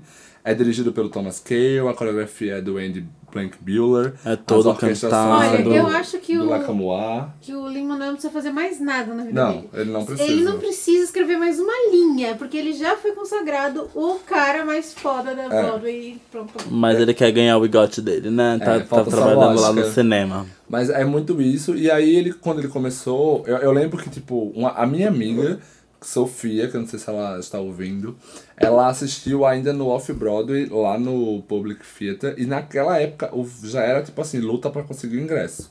Tanto que ele transferiu pra Broadway, tipo, em julho, quando ninguém vai, justamente porque ele já era o hit. E já tem, e tem vídeos, né? Tipo, da primeira. Da, da lottery da primeira preview, a rua tomada. Tomada Tomada. Ele, é- ele é um musical de 2015 que, tipo, ele, o, o Tony aconteceu quase um ano depois e ele foi indicado, tipo, a 16 prêmios, eu acho que é o recorde de indicações. Ele acabou ganhando 11, não é o recorde de vitórias, porque os produtores ganharam 12. produtores. É, ele perdeu melhor, melhor cenário pra She Loves Me. Ele perdeu Direção. ator. Não, ele ganhou. Ele perdeu ator porque, tipo assim, eram Então, duas confundi pessoas. Come From Away, desculpa. É, é de Evan Hansen.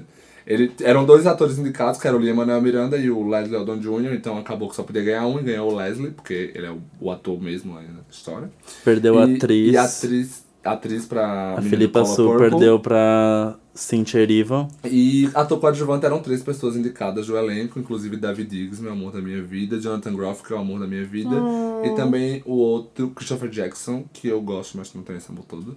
E aí ganhou o David Diggs, então eram três pessoas, não tinha como ganhar esses prêmios todos. O David Diggs, ele interpreta, inclusive, um dos papéis que é considerado, hoje em dia, tipo, o mais desafiador da Na Broadway, verdade, né? acho que até hoje ninguém. Tipo, é os personagens mais favoritos, os favoritos dos fãs é justamente o Thomas Jefferson e o. o no, primeiro, no primeiro ato ele é o Lafayette. Lafayette. E a Angélica. E eu acho que nem a, até a, a Renée, que ganhou a coadjuvante, e o David Diggs nunca tiveram é, replacements, né? Que o, ah, os fãs gostassem tanto Tanto- quanto os originais, Enquanto né? que no Hamilton, no, no- na própria A Liza, e tal, Eliza. tipo, já, já teve. Então, tipo, acontece tipo, muito essa questão. E é um musical que ele é revolucionário por vários aspectos. Ele, ele é revolucionário por ele fazer uma história tão chata, se transformar numa coisa tão engraçada. É, eu acho que eu até comentei uma vez em algum grupo que no Tic Tic Boom eles falam, na Broadway você ouve algo de 40 anos atrás. E o, o Hamilton, ele tá falando, ele canta sobre a história com rap. E o rap é literalmente a música número um hoje em dia do charts. Sim. Então ele é atual. E ele faz isso de uma forma subversiva, porque ele pega todos aqueles homens brancos, que obviamente tiveram seus papéis na história, mas eles se aproveitaram muito das pessoas que não tinham chance de voz. E, o, e o, quando o Lin construiu a história, ele falou: os papéis principais só podem ser feitos por pessoas POC, que é People of Color, pessoas de cor, né, que eles chamam nos Estados Unidos. Então só pode minorias. Então, assim, Asiáticos, negros, asiáticos, latinos. negros, é só pode POC. É, uma vez eu discuti com uma pessoa POC e ela achava que eu tava falando POC de nessa Aham.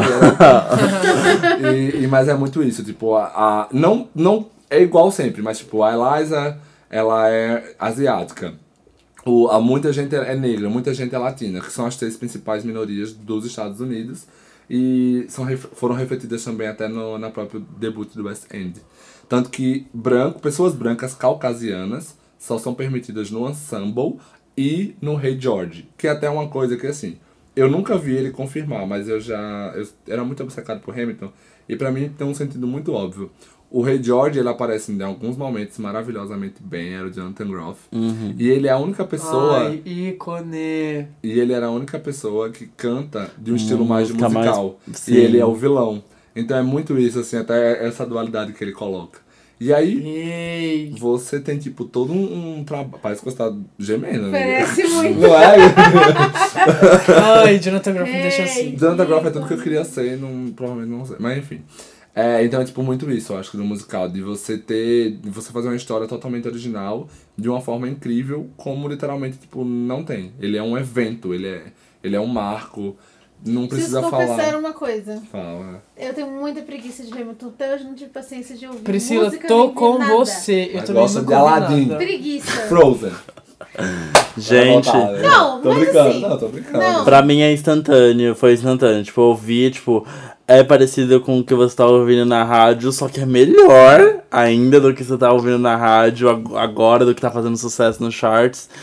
E é uma história que, tipo, eu não, nunca tive interesse nenhum. E depois de ouvir essa trilha, eu fui querer entender um pouco mais.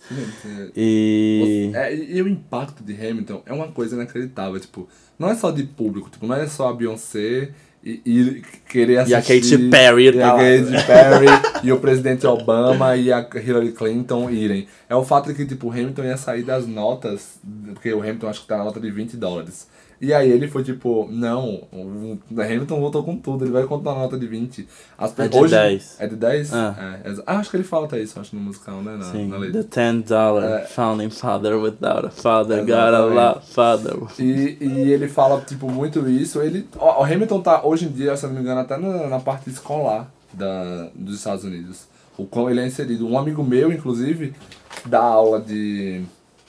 Ele não dá aula. Ele tem um sistema bilíngue que quando fala de teatro musical, ele fala de Hamilton. Tipo, no- nos livros que vieram para as escolas. Então, tipo... Que legal. E É, eu já vi é muito referência de. Hamilton em filme, em série. Ele e é literalmente inserido na cultura pop como pouquíssimos musicais jamais foram. Ele transcende... As ele piadas sobre ingresso de Hamilton é tipo, em muita coisa eu já vi. E até hoje, tipo, eu lembro que eu tava lá em, em Nova York e as pessoas falavam, tipo. É, tinha uma, uma piada do, do Grinch, que era tipo, ah, ele vai tentar o ingresso de Hamilton, que você tá aqui, né? Eu não sei, eu sei disso.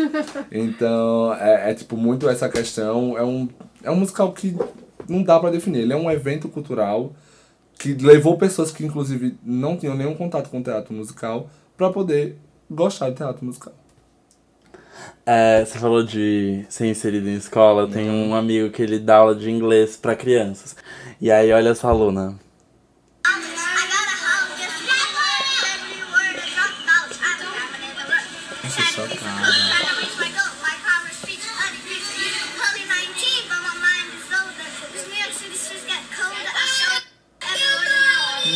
Eu. Né? Gente, como é que essa menina fala? Perfeita! Ele Foi um sempre vai ter. fenômeno, né? Não, Eu- Já teve algum musical nesse nível na Broadway antes? caraca, É eu acho que. dizer, né? É difícil no, no sentido tipo, de transpor. Eu acho que a gente tem alguns eventos.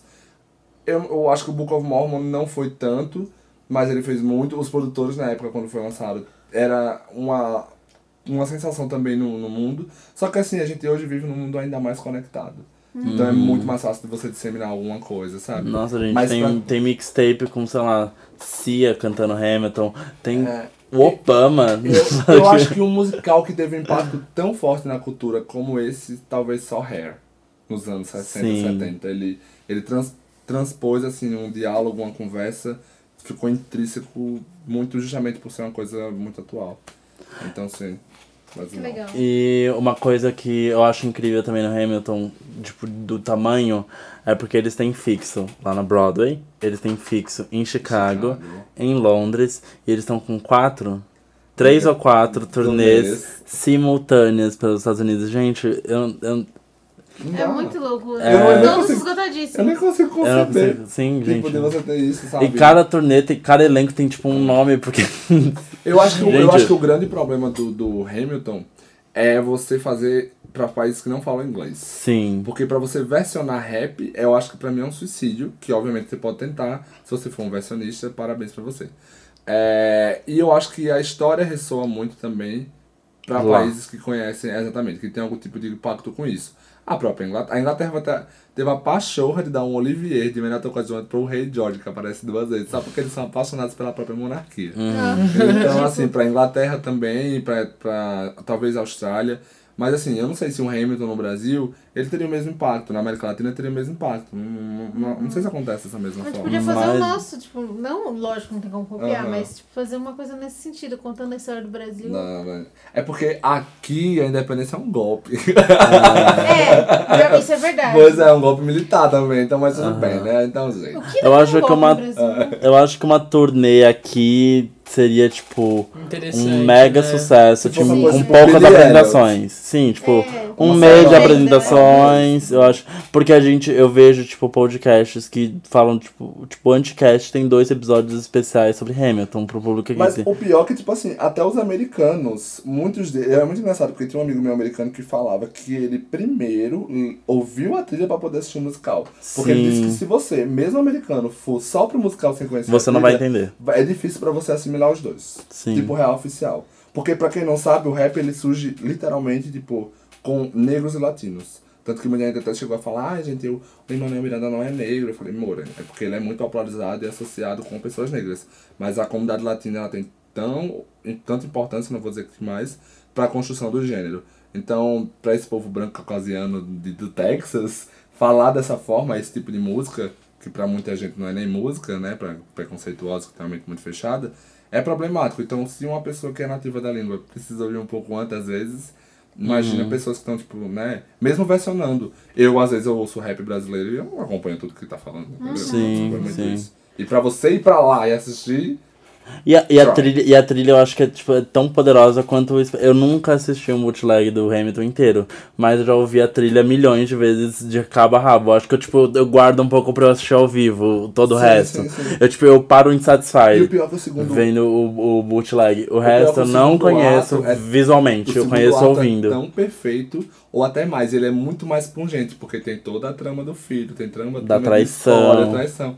Então, assim, é, ele é um musical. A cena da bala, que eu não vou falar muito mais, mas tem uma cena da bala, é quase no final. Pra mim, ela é uma aula. Ela é uma aula de staging, de, tipo, de direção, de coreografia, de atuação. Tudo se junta ali. Ela, eu, quando eu tava assistindo, óbvio que eu fiquei emocionado, porque tem uma parte emocionada. Mas o, o meu racional ficou tipo eram, são cinco gênios ali: o coreógrafo, o diretor, a pessoa que escreveu a letra e a trama.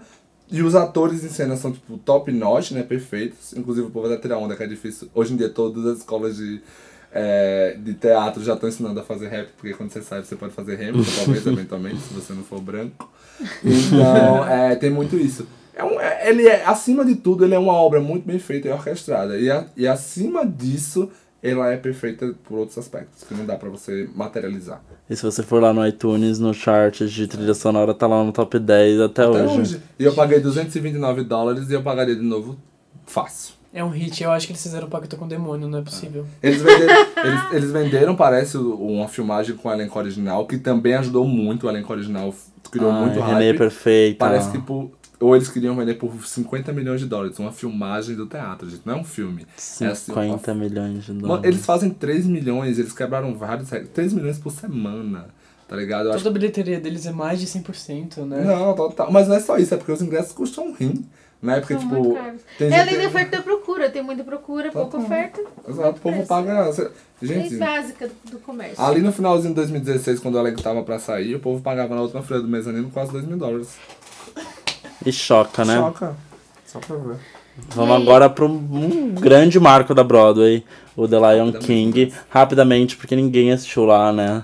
Não. Ninguém assistiu Alguns de nós lá. assistimos aqui. Como Mas a foi? gente realmente tem que dizer que é um marco da Broadway, né? Inclusive,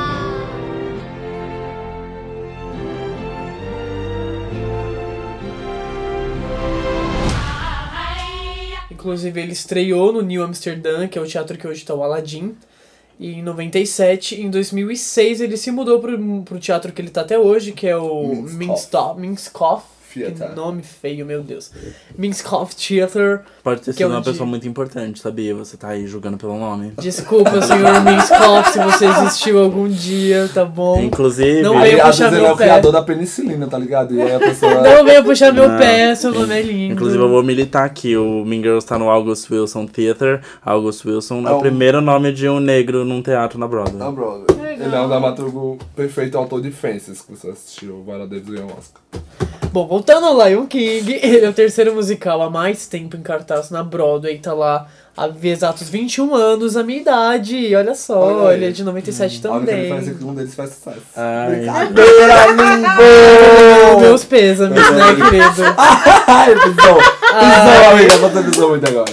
Deus. E ele é a maior Autoestima bilheteria. é tudo, né? Ele é a maior bilheteria da Broadway, pelo menos até agora, né? Afinal de contas, são 21 anos. Hamilton É. tá chegando aí. Ele passa... Vai demorar E- um pouco, né? Vai demorar um pouco, mas se continuar do jeito que tá, É. não vai demorar tanto assim, não. E é o musical de maior sucesso do mundo. Ele já arrecadou mais de 6 milhões de dólares. 6 Eu acho milhões que de dólares forte- ele arrecada em uma semana. Ah. 6 bilhões, não? Vocês- 6 bilhões, desculpa, é isso mesmo. Eu acho que... É, deve ser isso. O É isso forte mesmo. do, do Rei Leão, eu acho, né? Que acho que todo mundo vai concordar, porque vocês viram no Brasil, pelo menos? Eu não, mas assisti. eu já assisti. É o ciclo da O vida. forte, o, sa- o forte é a primeira música que os animais entram e não são pessoas vestidas, são os bonecos. Sim, eu acho que essa é uma O- sacada da o- Julie Taymor que foi incrível. Sim, o elefante é uma coisa assim incrível. Cada, É. cada pata é uma pessoa É, e tipo, em cima tem um as elefantão. aves também. E eles entram na plateia, tipo, eles não estão no palco, eles vêm pra plateia. Aquilo é- você já começa, quando você começa um musical assim, o que vier depois é lucro, sabe? Porque ele Então, é... eu posso dar. Eu posso dar. Mas o que vem depois. Eu posso dar minha sincera opinião? A própria produção sabe que essa primeira cena é marcante, é icônica, que você sai de lá, uau, a primeira cena. Que depois disso a peça é ladeira abaixo. Ah, E, e- e- e só piora. Aí, beleza. Como eles vão terminar Você a peça? acha Rei Leão pior do que Aladdin? Hum, claro que não. Aladdin é muito melhor. Foi a pergunta que eu fiz. Foi? É. Ah, não, Aladdin é muito melhor que Rei Leão. Eu Então. Rei Leão é pior? Ah, sim, Rei Leão é pior. Olha só, já louca aqui. A, a primeira. Então, aí voltando. voltando. Como a- é que eles acabam? como é que eles acabam? Eles acabam igualzinho à primeira cena. Ou seja, a produção sabe que a peça é tão ruim que só a primeira cena presta. Não, que eles pegam a Me mesma. choca A mesma cena Amiga, e jogam no ruim é final. Aladdin. Sério. Não, a peça não é ruim. Rei Leão foi um desenho muito conhecido, muito famoso também na, na, na época. E é uma história muito bonita, muito É, a história eu não tenho o que dizer. É, só que assim, não tem Tem cenas problemas, muito boas, tipo a só cena que- da manada. Só que as- eu acho Eu já que acho que a o, morte o do, Mu- do Mufasa, sucesso, Mufasa não é uma cena muito bonita. eu acho que o sucesso dele é por causa dessa, dessa questão da, da Da linguagem. cena. Eu acho que, mas eu acho que é muito da. Você ia falar ainda? Não, não, pode Não, continuar. eu acho que eu vou falar isso. É, o motivo pelo qual eu defendo a Bela e a Fera e defendo o Rei Leão é porque eles são, pra mim, linguagens teatrais de, de desenhos. Eles mudaram Eles o que era do mudaram. desenho pra Exatamente. sim. Eu, pra mim, o que eu acho é até uma rasteira, né? Eu acho que muito. Não sei como botar a palavra. O traiçoeiro do Frozen, do Aladdin, por exemplo, é o fato deles serem tipo uma cópia e uma cola. E o Rei Leão não. Eu acho que tem cenas muito bonitas. Ou cena do. Que é até uma música do. Que é do Rei Leão 2 que ele, que ele fala He Lives in You. Aham. É, as cenas com couro africano eu acho muito bonito. Ai, eu acho que a cena da cabeça do pai dele é incrível. Aí, mas até então você disse que só era bom a primeira e a última, tá vendo? Não, e com cenas. Lembra que eu falei a cena da manada? Não, mas Tem cenas eu- boas. Mas é, tipo, é justamente isso. Eu acho que o que ajuda muito, Pri, é o fato de que, tipo, você tem essa mudança da imagem. Você tem esse. É, um, é uma aula de marionete, de puppetry, que É, eles chamam em inglês. É uma, é uma. Eu acho que a Julie Taymor, do mesmo jeito que a gente, tá- a gente tinha falado do, do Irmão Miranda, só que obviamente tem um grande. maior escala. Sim. A Julie Taymor ela vai estar sempre é, eternizada pelo que ela fez concebendo aquilo. Isso. Há, 20, há mais de 21 anos atrás. Eu não sou apaixonado por Rei Leão, eu não fiz questão, eu mandei mensagem pro meu amigo. Ele falou, vai assistir. Eu falei, amigo, eu não vou. Primeiro que, tipo, se o mundo acabar, provavelmente vai ser na sessão de Rei Leão, porque ele vai ser o apocalipse, ele vai ficar lá até o fim dos dias. ele nunca vai acabar. Mas assim. Ele, Fantasma da. Ele, ele tem muitos, é, muitos el- benefícios e muitas coisas que foram muito bem feitas para o teatro. E eu gosto muito disso. Embora eu acho que eu concordo com vocês, no final das contas, que eu também não gosto muito no total. Mas eu prefiro Aladdin e Mágico que Frozen. É, eu só não assisti porque eu também não queria pagar 400 reais pra ver o Real. Todo musical que eu vejo, tipo, hoje em dia, tendo algum tipo de puppet, algum tipo de, de boneco, todo, toda a, a pessoa que fez os bonecos pro musical novo, ela fala que os teve de referência, Se teve hoje- alguma inspiração no que teve no Rei Leão. Fala, talvez você devia ver Aladdin pelo. Você devia ver King Kong pelo visual. Se não fosse talvez o trabalho de Judy Da- talvez aquele macaco não estaria lá. que Nossa, ela deu com pros certeza. animais, né? Pro, pro, pro Timão e o Pumba, principalmente, né? Como que ia fazer Timão e Pumba? Uma pessoa vestida ia ficar tosco. Então, que, que- acho É. que, foi a mesma, que é a mesma solução do Frozen. Exato, Faz Frozen um foi boneco, inspirado nisso. Sim, um boneco, tipo uma marionete, só que tipo quase tamanho real, assim. Exato, exato. E aí no Aladdin eles resolvem cortar o macaquinho. E aí, não, mas o é macaco ele é muito grande. Eu acho que o macaco ele é grande demais pra, pra isso. O macaco ele, ele ficava no ombro, não dá pra fazer É, eu isso. acho que tem uma questão de você, pra fazer uma coisa pra mexer ali. É, Sim, o Timão e o. Pumba, eles são mais ou menos do mesmo tamanho do... De uma pessoa, De né? uma pessoa, é. Mas eu ainda acho que. E eu achei sensacional a solução, porque tipo, é muito teatral mesmo. É. Tipo, é uma coisa que tipo, funciona muito bem no teatro e só, E só no teatro. no teatro. E isso que é legal, coisas que são boas, que você no teatro gosta e só no teatro. Assim como tem coisas que no cinema é bom, mas só no cinema, enfim. Ah. É muito próprio do teatro, eu achei sensacional. Realmente, é um marco, mas eu também não pagaria 200 dólares no ingresso. Já vi aqui no Brasil. Eu vi no Brasil, era satisfiz. réplica e Ah. eu fiquei bem impressionada porque foi o primeiro. Não foi o primeiro musical da Broadway que eu vi, mas acho que foi a primeira réplica que eu vi. E aí Primeira você tem aquele réplica. impacto E aí que eu você fiquei, tipo, concebe, né? uau. O choque, né, mano? Uau! Isso é uma réplica, isso é Broadway, cara, que incrível. A primeira réplica que eu vi foi mudança de hábito, que tipo, não tem nada demais, mas eu já, eu já lembro, assim, de, de todo arrepiado. Enfim, vamos é para o isso. próximo É, marco agora- da Broadway? Nossa, que esse sim é um hit. Esse é um Eu hit. musical. Vocês viram a bilheteria essa semana? O Mean Girls faturou mais. Ó, Sério? tá come... o menino novo não tá. Chocada. Mean Girls Vamos faturou só- mais. É no Discord Vamos aqui, falar a de boa, vamos Lucas. falar de Dear Hansen. The dark comes crashing through, when you need a friend to carry you, when you're broken on the ground, you will be found. So let the sun come streaming in, as you reach up and you rise again. You only look around,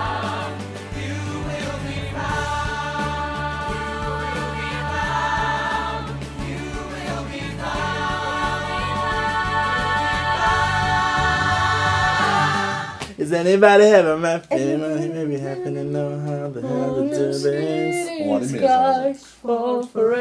Gente, uma coisa legal aqui do Dear Evan Hansen, ele ganhou o Tony em 2017. E aí, olhando, tipo, pros últimos vencedores do Tony, foram todos musicais que começaram na Free Broadway, são menores, são mais compactos. O, É o Evan é mais assim também. Exatamente. O Dear Evan Hansen estreou em dezembro de 2016 na Broadway. Ele já tinha feito a Broadway, enfim, já feito tryouts. Tryouts? Não. É, tryouts também. Eu acho que deve ter sido o tryout. É, e estreou em, em final de 2016, concorreu no Tony de 2017, né? As músicas são do Band Pazek e do Justin Paul, um casal de homossexuaizinhos que se amam e compõem juntinhos. São eu amo vocês, porque e eles vocês... compuseram com- vários, vários sucessos. Sim, eles são incríveis. Eles fizeram La La Land, O Dog, La La Land é anterior ao. The Evan Hansen, né? Ou não? É, Eles saem na mesma época. Eles saíram no final de 2016, o The Evan Hansen também saiu no final de 2016. Eles saem, inclusive, literalmente na mesma época. E- mas eles compõem algumas bombas também, né? Tipo The Greatest Showman. Mas- Mentira, não é bom. O filme eu não gosto, mas eu amo a trilha. Aí eu Sim. acho a trilha, não sei. Mas enfim, dessa depois. Why don't we a- e Eu gosto muito estilo deles de música. São E o- músicas mais pop, assim. É, exatamente. É, e assim, o, o Evan Hansen, ele. Vou tentar con- contar resumidamente a história. É a história de um menino que ele tem muitos problemas de ansiedade e depressão, enfim. E aí ele. é, tem um, menino na escola que tipo, entra em conflito com ele, né? E esse menino escreve, assina. Ele tem, tá com o braço quebrado, o Evan, porque ele caiu da árvore. E esse menino assina o, o gesto dele, é a única pessoa que assina, mas logo em seguida ele tipo, empurra o Evan no chão. E, tipo, eles têm uma certa meio que uma briga. E aí, uns dias depois, ele- eles descobrem que esse menino, né, o- o Eu só Connor? consigo lembrar do ator. O Connor, é. o Connor. O Connor, que é, o- foi o que assinou o gesso, ele se suicida. E aí os pais do Connor fi- ficam desesperados, tentando é, descobrir alguma Entender. coisa sobre ele, por que, que ele fez isso e tal. E aí eles encontram no bolso do, do, do Connor uma carta escrita Dear Evan Hansen. E aí, tipo, como se fosse uma carta direcionada pro Evan Hansen. Mas essa carta, na verdade, quem escreveu foi o próprio Evan Hansen, que escreveu pra ele mesmo. E o Connor viu e pegou pra ele. Só que os pais acham que o Evan era amigo dele. E aí, quando vê o, o gesto assinado por ele, fala, ah, vocês eram amigos sim. E aí ele fica sem saber o que fazer, ele acaba falando, não, é verdade, a gente era amigo. E ele começa a inventar toda uma fic. E, e aí gira muito em torno dessa questão da, da, da ansiedade, da depressão. É, fala muito sobre isso e muito como ele se sente. Eu acho que o que fez o musical ter muito sucesso, né, ser muito, muito famoso como ele foi, foi justamente falar sobre a ansi- ansiedade de uma forma que quem passa por ansiedade, quem, só- quem tem ansiedade, vai se identificar. E assim, tipo, 80% das pessoas que eu conheço já sofreram, já tiveram episódios de ansiedade, assim, graves. E, e, enfim, essa geração, nossa, é muito ansiosa. Então eu acho que ele pega muito nisso, sabe? Nesse, nesse lugar, assim, das pessoas se identificarem muito com o Evan. É, E é um musical com músicas muito bonitas e muito difíceis de cantar. É, principalmente o protagonista, quem, quem originou o papel foi o Ben Platt, né? Que. Performance lendária na Broadway. É, que ele, tipo, Referência. ele é, ele é referência, porque a música é super difícil e ele fazia assim muito bem.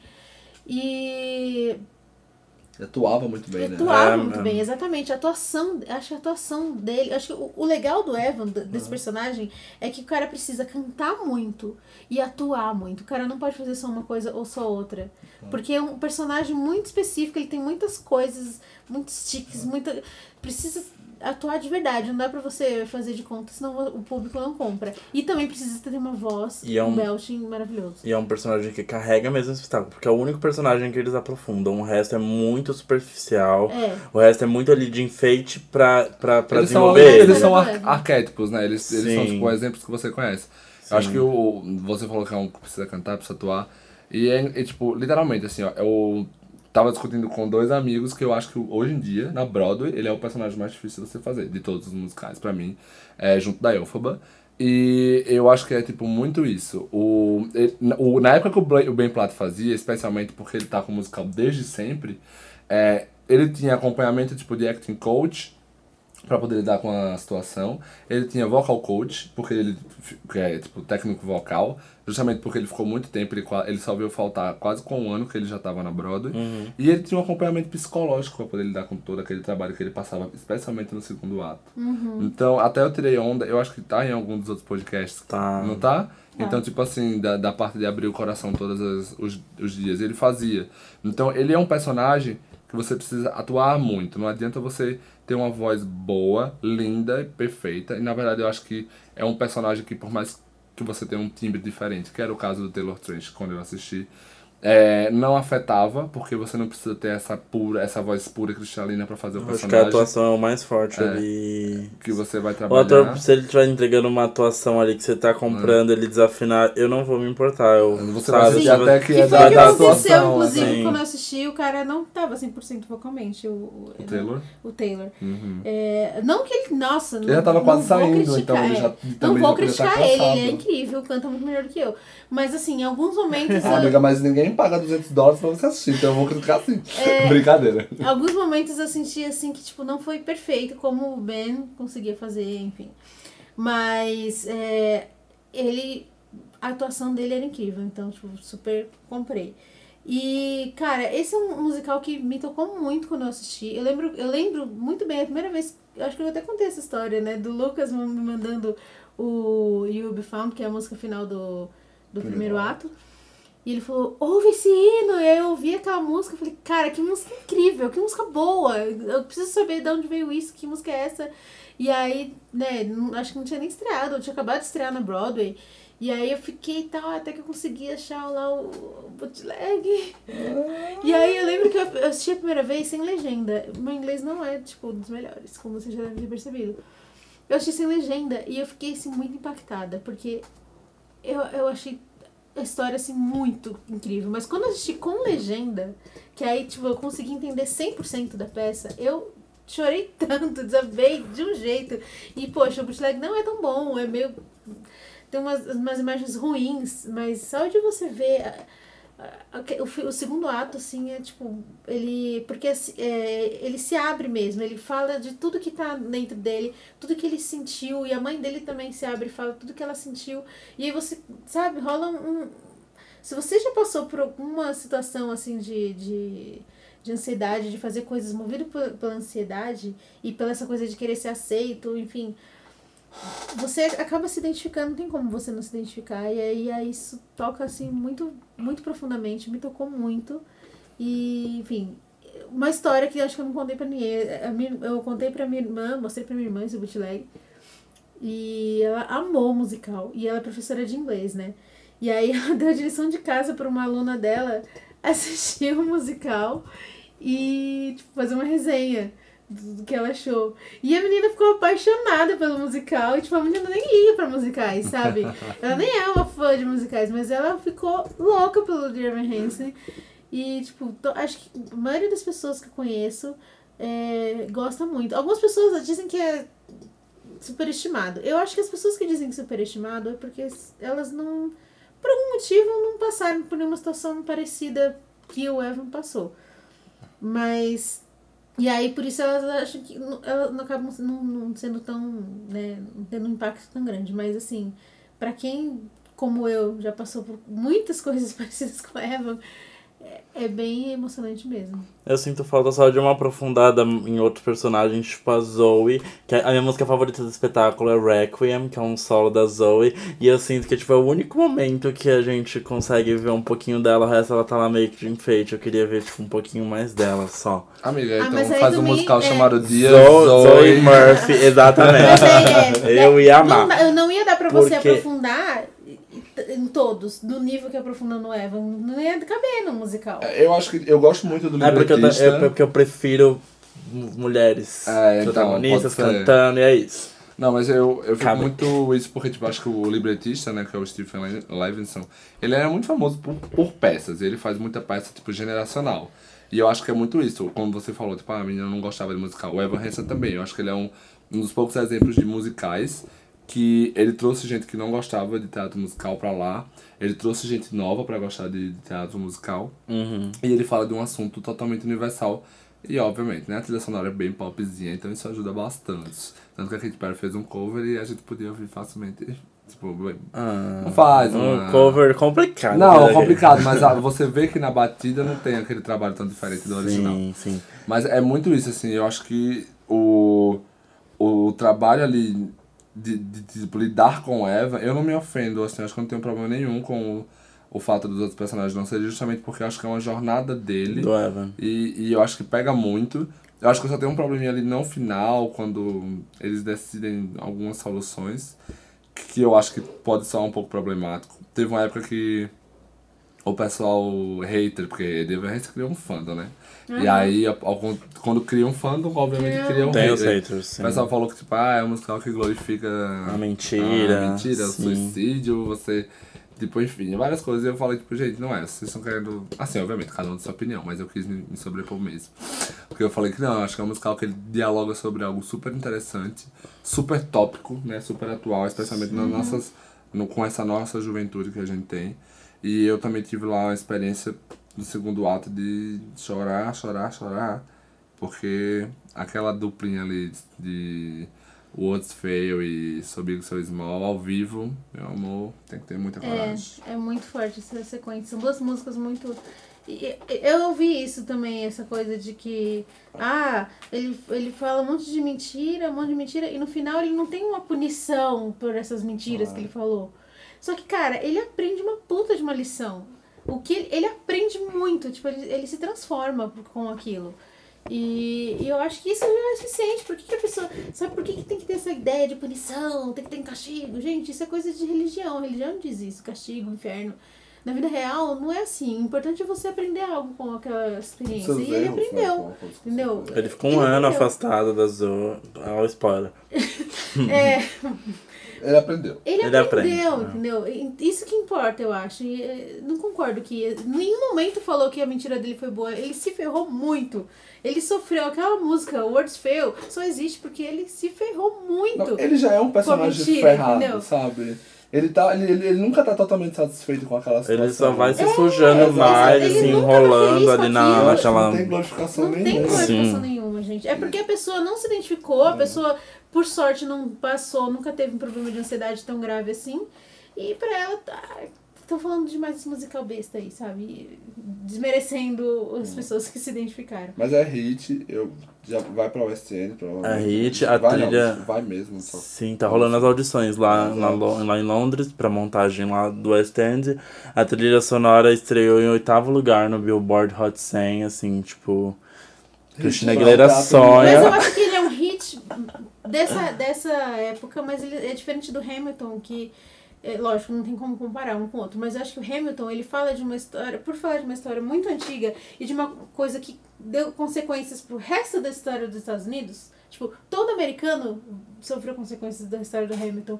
Então, tipo, vai, o Hamilton vai ser muito mais marcante, assim, pra vida. Não, O, o The Evan Hansen tá sendo muito marcante nessa década, mas daqui uns anos eu acho que ele vai acabar sendo. Tipo, A nossa esquecido. sociedade vai ter outros problemas ter que vão virar problemas temas e- de outros é. musicais, né? Isso vai Mas, acabar é, mas por enquanto ele é bem, bem reflexivo. Sim. Eu acho que, inclusive, eu até. Eu acho que os três grandes musicais de impacto da década são esses que a gente comentou. O Book of Mormon, o Hamilton e o The Evan Hansen. Eles tiveram. não? Oh, é que o Wicked Não, é dessa década, é da 2010 década passada. É verdade. É, verdade. É E o Mean Girls vai ser reconhecido algum dia. É É, que o Mean Girls é mais leve, ele é mais. Não, o Mean Girls não tem a pretensão, eu acho. é. nenhuma. Só a, a pretensão de, só de ser Ele não um mago. uma nada, não é pra você refletir sobre nada. O. Book of Mormon, apesar de ser comédia, ele faz você refletir. É, ele o tem um, todo não. um, um coisa. É, só do Terminando o Evan, tá lá na Broadway, tá tendo uma tour, tá Indo indo pro Canadá lá. e pra Londres, hit. E vem pro Brasil lá, por favor. Ai, Torquato. Ah, go- pode, claro. Ó, Torquato, você tá no Dreamcast aqui da Madison. Agora a gente vai falar sobre o Come From Away, que a gente falou bastante no episódio 3, né, sobre ele. Suddenly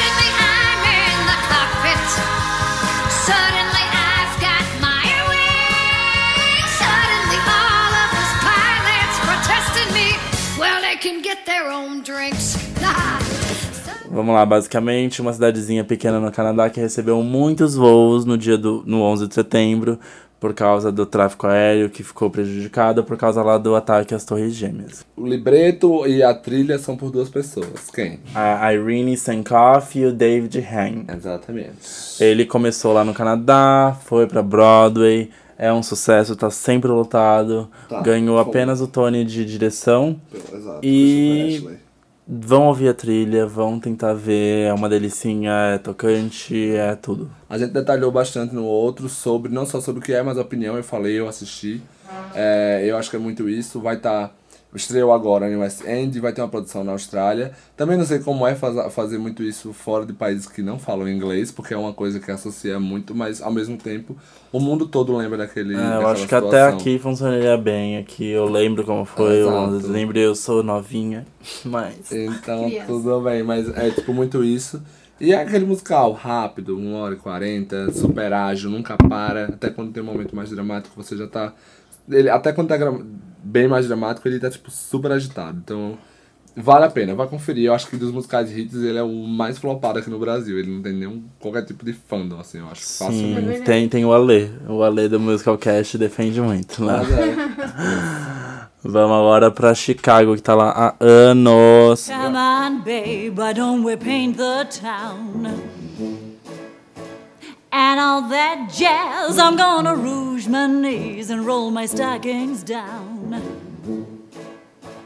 And all that Eu, jazz. eu acho que. é, eu acho não. Eu falei também um pouco quando a gente deu a notícia que o Chicago Sim, vinha tá pra vindo cá. pro Brasil ano que vem. Exato. Então, só em suma, vamos lembrar, o musical, o esse é um revival, né, de um musical que é, tipo, bem mais antigo. Ele estreou em 96, tá aí. É um musical americano de mais tempo aberto. Ele é o segundo musical aberto há mais tempo, depois do, do Fantasma da Ópera, sobre que o é que que é? britânico. E ele fala sobre, tipo, a história da Roxy Hart, que ela comete um assassinato. E ela vai presa. E aí ela vai ser julgada ali naquele meio e ela tem um contato com a Velma Kelly, que também está sendo acusada por um assassinato, o, o Billy Flynn, que é um advogado muito do picareta, a Mama Morton, que é responsável pela prisão. você vai ter uma história de, muito, é, de muita vingança, de muito, de, de muito dinheiro, cobiça, Fama. e, é, de fama, exatamente aquela coisa 15 minutos. Acho que é algo que eu não comentei na outra vez que a gente falou, mas eu acho que hoje que a gente vive numa sociedade que cada vez mais quer ter pelo menos 15 minutos de sucesso, tá disposto a fazer qualquer tipo de conta no Instagram pra isso, ou qualquer vídeo no YouTube. É, a gente, tipo, pode dialogar bastante sobre essa questão. É um musical que passou, assim, uma quantidade absurda de celebridades. Eu também tinha falado isso, tanto aqui quanto... Tanto, tanto na Broadway quanto em West End. Também tem várias, já teve várias produções ao redor do mundo. E é muito associado com o filme de 2002. É, eu assisti, ele é, tipo... Em resumo, ele era, tipo... Foi uma, foi uma produção da Encore, que é uma série de de shows menores, menor, me- menor produzido, de reviver musicais americanos que não são tão revividos. E aí eles aumentaram um pouquinho aquela produção, levaram pra Broadway e tá aí até hoje, né? Tipo, teve seus altos e baixos, mas 2018 foi o ano melhor em relação à bilheteria pra eles. Eu acho que vai ficar por um bom tempo. É- Eu, eu pessoalmente não sou muito fã, mas eu amo a trilha e amo a coreografia do Bob Fosse, que é altamente conectado a Chicago. Então, assim, E a gente mas- tá bem ansioso pra montagem aqui no Brasil, que não vai ser uma réplica, vamos ver o que, que eles vão trazer Eles de vão novo trazer de, de novo, exatamente. pro Chicago, né? E agora vamos finalizar com Wicked, que acabou de completar seus 15 anos de Broadway. Debutante.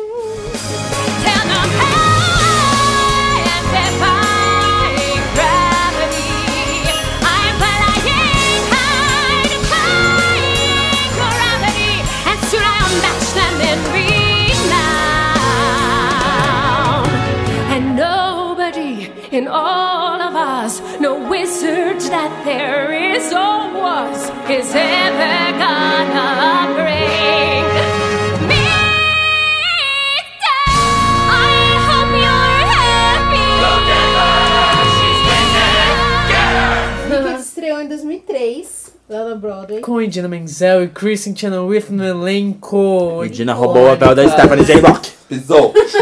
E levou o Tony ainda, tá? Roubou! Tanto ela, engraçado que no Tony foram indicadas as duas, né?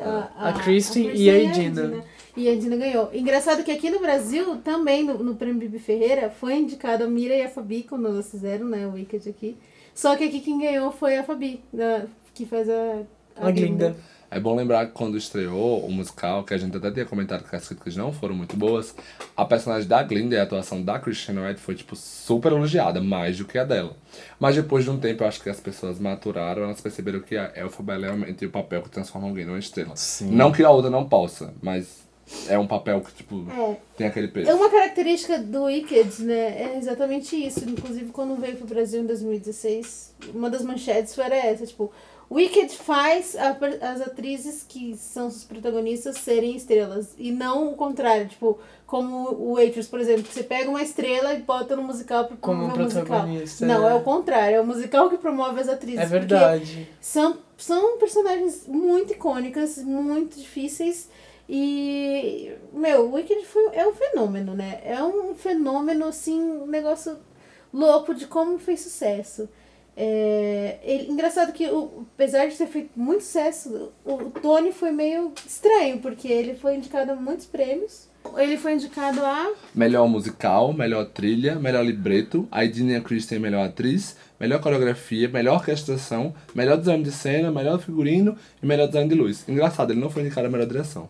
Pois Ele é. ganhou só melhor atriz a Idina Menzel, ganhou melhor figurino e ganhou melhor design de luz. Eu acho- É, e engraçado, o, o Darren Hansen, eu, eu acho que eu não falei, mas ele foi indicado a nove Tonys e ganhou seis. Quer dizer, ele foi muito aclamado pelo público e pela crítica, assim, e pelo, pelos E prêmios. bastante indústria. premiado, E é. por todo mundo. O Wicked É. nem tanto. O Wicked ele é muito conhecido pelo público, o público Eu acho- ama, mas a, a, o A, a Tony crítica e a indústria não, não amaram tanto É. o musical, Sim. assim, é verdade. E é tipo, é bom lembrar isso, porque a própria vitória da Idina Menzel, ela não era uma certeza. É, a Dona Murphy era meio que uma favorita, mas ela começou por um musical chamado Wonderful Town. É, e ela começou a faltar e os votantes não viram, então meio que tipo, poxa, como é que eu vou votar nela? Ah, acabou que cheguei ela... aqui ver, peguei a cover, não dá pra botar na cover. É, né? não, não na cover. Então, tipo, teve muito isso. Mas eu lembro, tipo, de, tipo, quando eu comecei a buscar sobre a época do lançamento, é bizarro. E tinha um documentário que eu, infelizmente, não existe mais, que ele conta sobre essa corrida do Tony. Ele fala do Tabu, do Wicked, do Avenue Q e do Carolina Change. E ele fala muito disso, do quão foi talvez o maior choque da história do Tony, uma produção que normalmente o Tony ia para grandes produções mais comerciais, porque muito produtor volta, então o produtor quer aqueles que sabem que quando fizer uma turnê ele vai arrecadar mais gente. Uhum. E de repente o musical que é feito aqui, que dá pra gente fazer aqui nessa sala, Com os com bonequinhos. os bonequinhos, ganhou o melhor musical. Foi um estouro. Só que, obviamente, a crítica aclamou o Avenue Kill e eu acho que ele acabou se favorecendo por isso. Mas o Wicked ele não era esperado pra, tipo, ter essa underperformance. Mas é isso. A crítica não gostou, a indústria não abraçou e tá aí. E 15 tá aí, anos. 15, 15 anos, anos em um cartaz. mega sucesso. Outro musical que todo mundo que, tipo, ah, eu vou pra Broadway, o que, que eu vejo? Ah, ver Fantasma da Ópera, ver Wicked E ver É. Leão. Entendeu? É, é- são os mais indicados, assim, todo mundo fala. E Lotado E ele- sempre. ele, ele é muito queridinho pelo público. Bom, Wicked Family, que, que o diga, né? Então, assim, é, ele é um musical que o público gostou. O público se, É. se afeiçoou. Ele é baseado, eu sei que é meio redundante falar isso, mas eu vou falar pra ficar como um registro. Ele é baseado na história do Mágico de Oz, né? Que é um clássico. E só que é tipo, uma releitura do Mágico de Oz, do ponto de vista das bruxas, né? Da bruxa má e da bruxa boa, que a bruxa má é a Elphaba e a bruxa boa é a Glinda. É? E aí você descobre. Ah, nossa. Agora você tá falando Pra mim é o contrário. Não, não, mas, não, mas agora você tá falando. Aqueles. Eu perdi uma piada quando a Pri tava falando de Everhand. Você ia falar, Pri, quando você cai na floresta, você. Do you ever really cash? Você faz. É, mas assim, e aí você des- descobre, né, por esse novo ponto de vista, que elas eram amigas, na verdade, né? Tipo, na história do Mágico de Oz, se você vê só o Mágico de Oz, você nunca vai imaginar que elas podiam ser amigas. Então é tipo uma brincadeira com uma, uma história clássica. Era como se pegasse, sei lá, Chapeuzinho Vermelho e falasse que o Lobo Mora é o melhor amigo da Chapeuzinho. Eles falam, como? Se não- eles são inimigos na história, entendeu? Um quer ferrar com a vida do outro. então é meio que isso, essa brincadeira. E, e aí. Só que eu, eu gosto muito da, de como a Elphaba, a personagem co- contada. Porque ela é uma personagem assim muito humana, né? Uhum. Que ela tem o. o- ela, na verdade, ela se, se sente deslocada lá, né? Eu Isso acho que ela é o retrato da minoria, né? É, exatamente, ele é o retrato da minoria. Eu Na verdade, o Wicked isso- é sobre isso, né? Sobre, a- que- sobre o diferente no. sobre o diferente não ser aceito. E acho que por isso que ele faz tanto sucesso com o público. Porque as pessoas se identificam muito nisso. Todo mundo vai se sentir um pouco élfaba. Em algum momento você Exato. foi excluído, se sentiu excluído. Ou por ter teve algo que se manter calado, sabe? Vendo alguma coisa acontecer e se manter calado por isso. É, e ele fala muito de política também, né? Não, não claramente, mas ele É. de algumas coisas. Tem um assim, discursinho ali Sim, por tem. baixo que você Tipo, consegue pegar. da, da- como a imprensa manipula e constrói monstros que na verdade eles não são aquilo lá. É o que a imprensa quer, é o que o governo quer que você Exato, saiba. como esses, esses grandões manipulam as É- É massas. porque o- esse mundo de Oz tem vários livros e, e no final das contas o mágico quase sempre é o, O vilão? o vilão, O né? vilão. Da história. E, mas você nunca sabe disso no começo, né? Ele sempre tem uma outra imagem. É. E é no muito próprio isso. Mágico de Oz é assim. Exato. Você tem uma ideia no livro inteiro que o mágico vai ser o salvador e depois você sabe que ele é um charlatão. Exato. E o Wicked pega isso, isso é igual, né? E, e aí você percebe, percebe que até a própria bruxa que o mágico, que na história do Mágico de Oz você falava, ah, ela é bruxa, é uma vada. E aí você vê que até isso o mágico forjou, entendeu? Então eu acho que o pessoal se identifica muito com essa, com essa história de, de Wicked por isso. E eu acho que esse é um dos motivos de sucesso. Fora as músicas que são muito boas, e fora toda a parte é, que é o musical da Broadway, bem aquele Broadway show. É, sabe? showbiz, é o que eu chamo, showbiz. É. Porque você vai Você vai pra ver os assistir. efeitos, sabe? Exato, é aquela Mas não coisa é- grandiosa. Mas não é um King É Kong muito que só belt, tem né? efeito. Ele também tem muitas coisas, muita história, uma história boa, sabe? Uma história legal que você sai pensando e refletindo sobre aquilo. É, você sai cativado. É, Acho que Não tem falta um dança, pouco. né? Tava Não, eu acho que tem, porque eles precisam ter até um elenco de bailarinos. Tem gente no Wicked que nem canta porque tem umas coreografias mais pesadas. Mas eu É acho porque que não é tão lembrar, marcante é eu assim. na né? Quando você falou, acho que a única coisa que faltava pra ele ser literalmente um, um estereótipo da Broadway. Só é falta tem sapateado. Um sapateado. não tem Ah. sapateado, mas, Mas tem ele um tem balé. um grande. Ele, ele tá no maior teatro da Broadway, que é o Gershwin. Tá- Incrível, viu? muito Sim, eu aprendi. Desde o nosso É. último podcast. Eu, eu não assisti na Broadway, eu assisti o West End quando eu fui pra lá, eu não ia assistir a última hora. É, ele tá no Victoria Palace, que inclusive é em frente ao teatro do Hamilton. E ele, acho que não me engano, é o único musical, o único teatro do West End que é decorado, com o interior todo igual de, de Wicked. Que Porque tá aberto desde 2006, não vai fechar nem tão cedo, então eles vão aproveitar aqui. Aham. Então você entra lá, tudo já tá verde, é uma coisa. Eu acho que eu não sei se o Gershwin é assim. Ele é, Um da- tem a parede do, com Do mapa, né? mapa, Isso. é Não, bem então, bonito. é tipo muito isso, assim. É, eu também, assim, nunca tive grandes amores pelo Wicked, mas eu acho que eu gosto sempre de reforçar que a minha Elphaba me deixou completamente apaixonado. Eu vi com a Wilhelmina Verkaika, que já fez em três É letras, é é a a- pessoa que mais fez mais a fez Elphaba no mais de mundo. 3 mil vezes. Ela já fez em alemão, em holandês, em inglês, na Broadway, West End. E ela tem até, acho que o direito de fazer alguns riffs ali. E eu acho que ela dignifica muito. Eu acho que você Óbvio, eu nu- nunca vi no Brasil e eu acho que eu só vi algumas outras produções em outras qualidades não tão boas. Mas ela, ela bota muito isso, assim, a, a humanidade da Elphaba fica muito exposta com ela, com o trabalho que ela faz ali. E- Eu amo muito essa personagem. É uma das personagens assim, da minha vida que eu, tipo, me vejo ali nela. Mas eu só sinto que podia ter mais ali no Wicked de. de, de- Eu acho que o meu problema do Wicked é que ele tem. Eu, literalmente, eu concordo muito com. Acho, era uma crítica do. Não é do New York Times, mas ele falava. Tem, tem cenas incríveis de música. Tem talvez o meu, meu, meu f- final de ato de favorito. favorito da, de todo mas tem músicas que, tipo, se você parar pra pensar, tipo, não, não precisava estar Não ali, sabe? precisava. Então eu fico muito nessa dúvida. Mas também é um musical que até porque eu também tinha visto essa e acabei preferindo não ver na Broadway, até porque se eu não ganhasse a loteria pagaria um pouco mais caro e eu já tava vendo muita Hum. coisa ali. Mas é, é muito isso. E, eu, e eu- é engraçado porque aqui no Brasil teve toda essa euforia e tudo mais, Sim. e eu acabei não assistindo, não vou ter a chance de, de poder voltar no tempo. Ah, Mas vai voltar pro Brasil. Ah, mas nunca vai 2020. ser, eu acho que nunca vai ser a mesma Bom, não vai produção. ser a é nem, mesma, lá. mas. É o Wicked e Urinal, são os dois musicais que eu odeio que eu nunca assisti. não, então. Mas do Wicked é tipo meio que isso, assim, sabe? É, então, eu gosto muito de Wicked. Eu, eu culpo o Bruno Sigrist por eu gostar de Wicked, porque ele é muito fã. E ele falava bastante, né? E na época eu acompanhava tudo que ele postava. E aí ele. Eu lembro dele falar do, do Mágico e Eu, né? Do Night. E eu ouvi. Minha música favorita. Eu, é a minha música favorita também. Eu ouvi muito essa música e, e aí quando eu soube que ia ter no Brasil, eu pirei. Falei, meu, ah, não acredito, Wicked no Brasil. E aí eu descobri que muita gente também tinha essa pira por Wicked. E aí, tipo, juntou muita gente, muita gente que, que era fã. E virou uma febre mesmo, sabe? Tipo, ele. O Wicked tem essa coisa de, de as pessoas virarem muito fãs dele, sabe? E muita gente conheceu por causa de Glee também. Glee tinha muitas É. Glee, não, Glee fez vários. a- acho que a Lea Michele cantou mais em Glee do que provavelmente a atriz que vai fazer a Elphaba no filme. Ela cantou tudo. E falando nisso, né, eu acho que a gestação desse filme de, de Wicked é nível Les Miserables e Chicago, que foram anunciados 20 anos antes do filme ser realmente feito.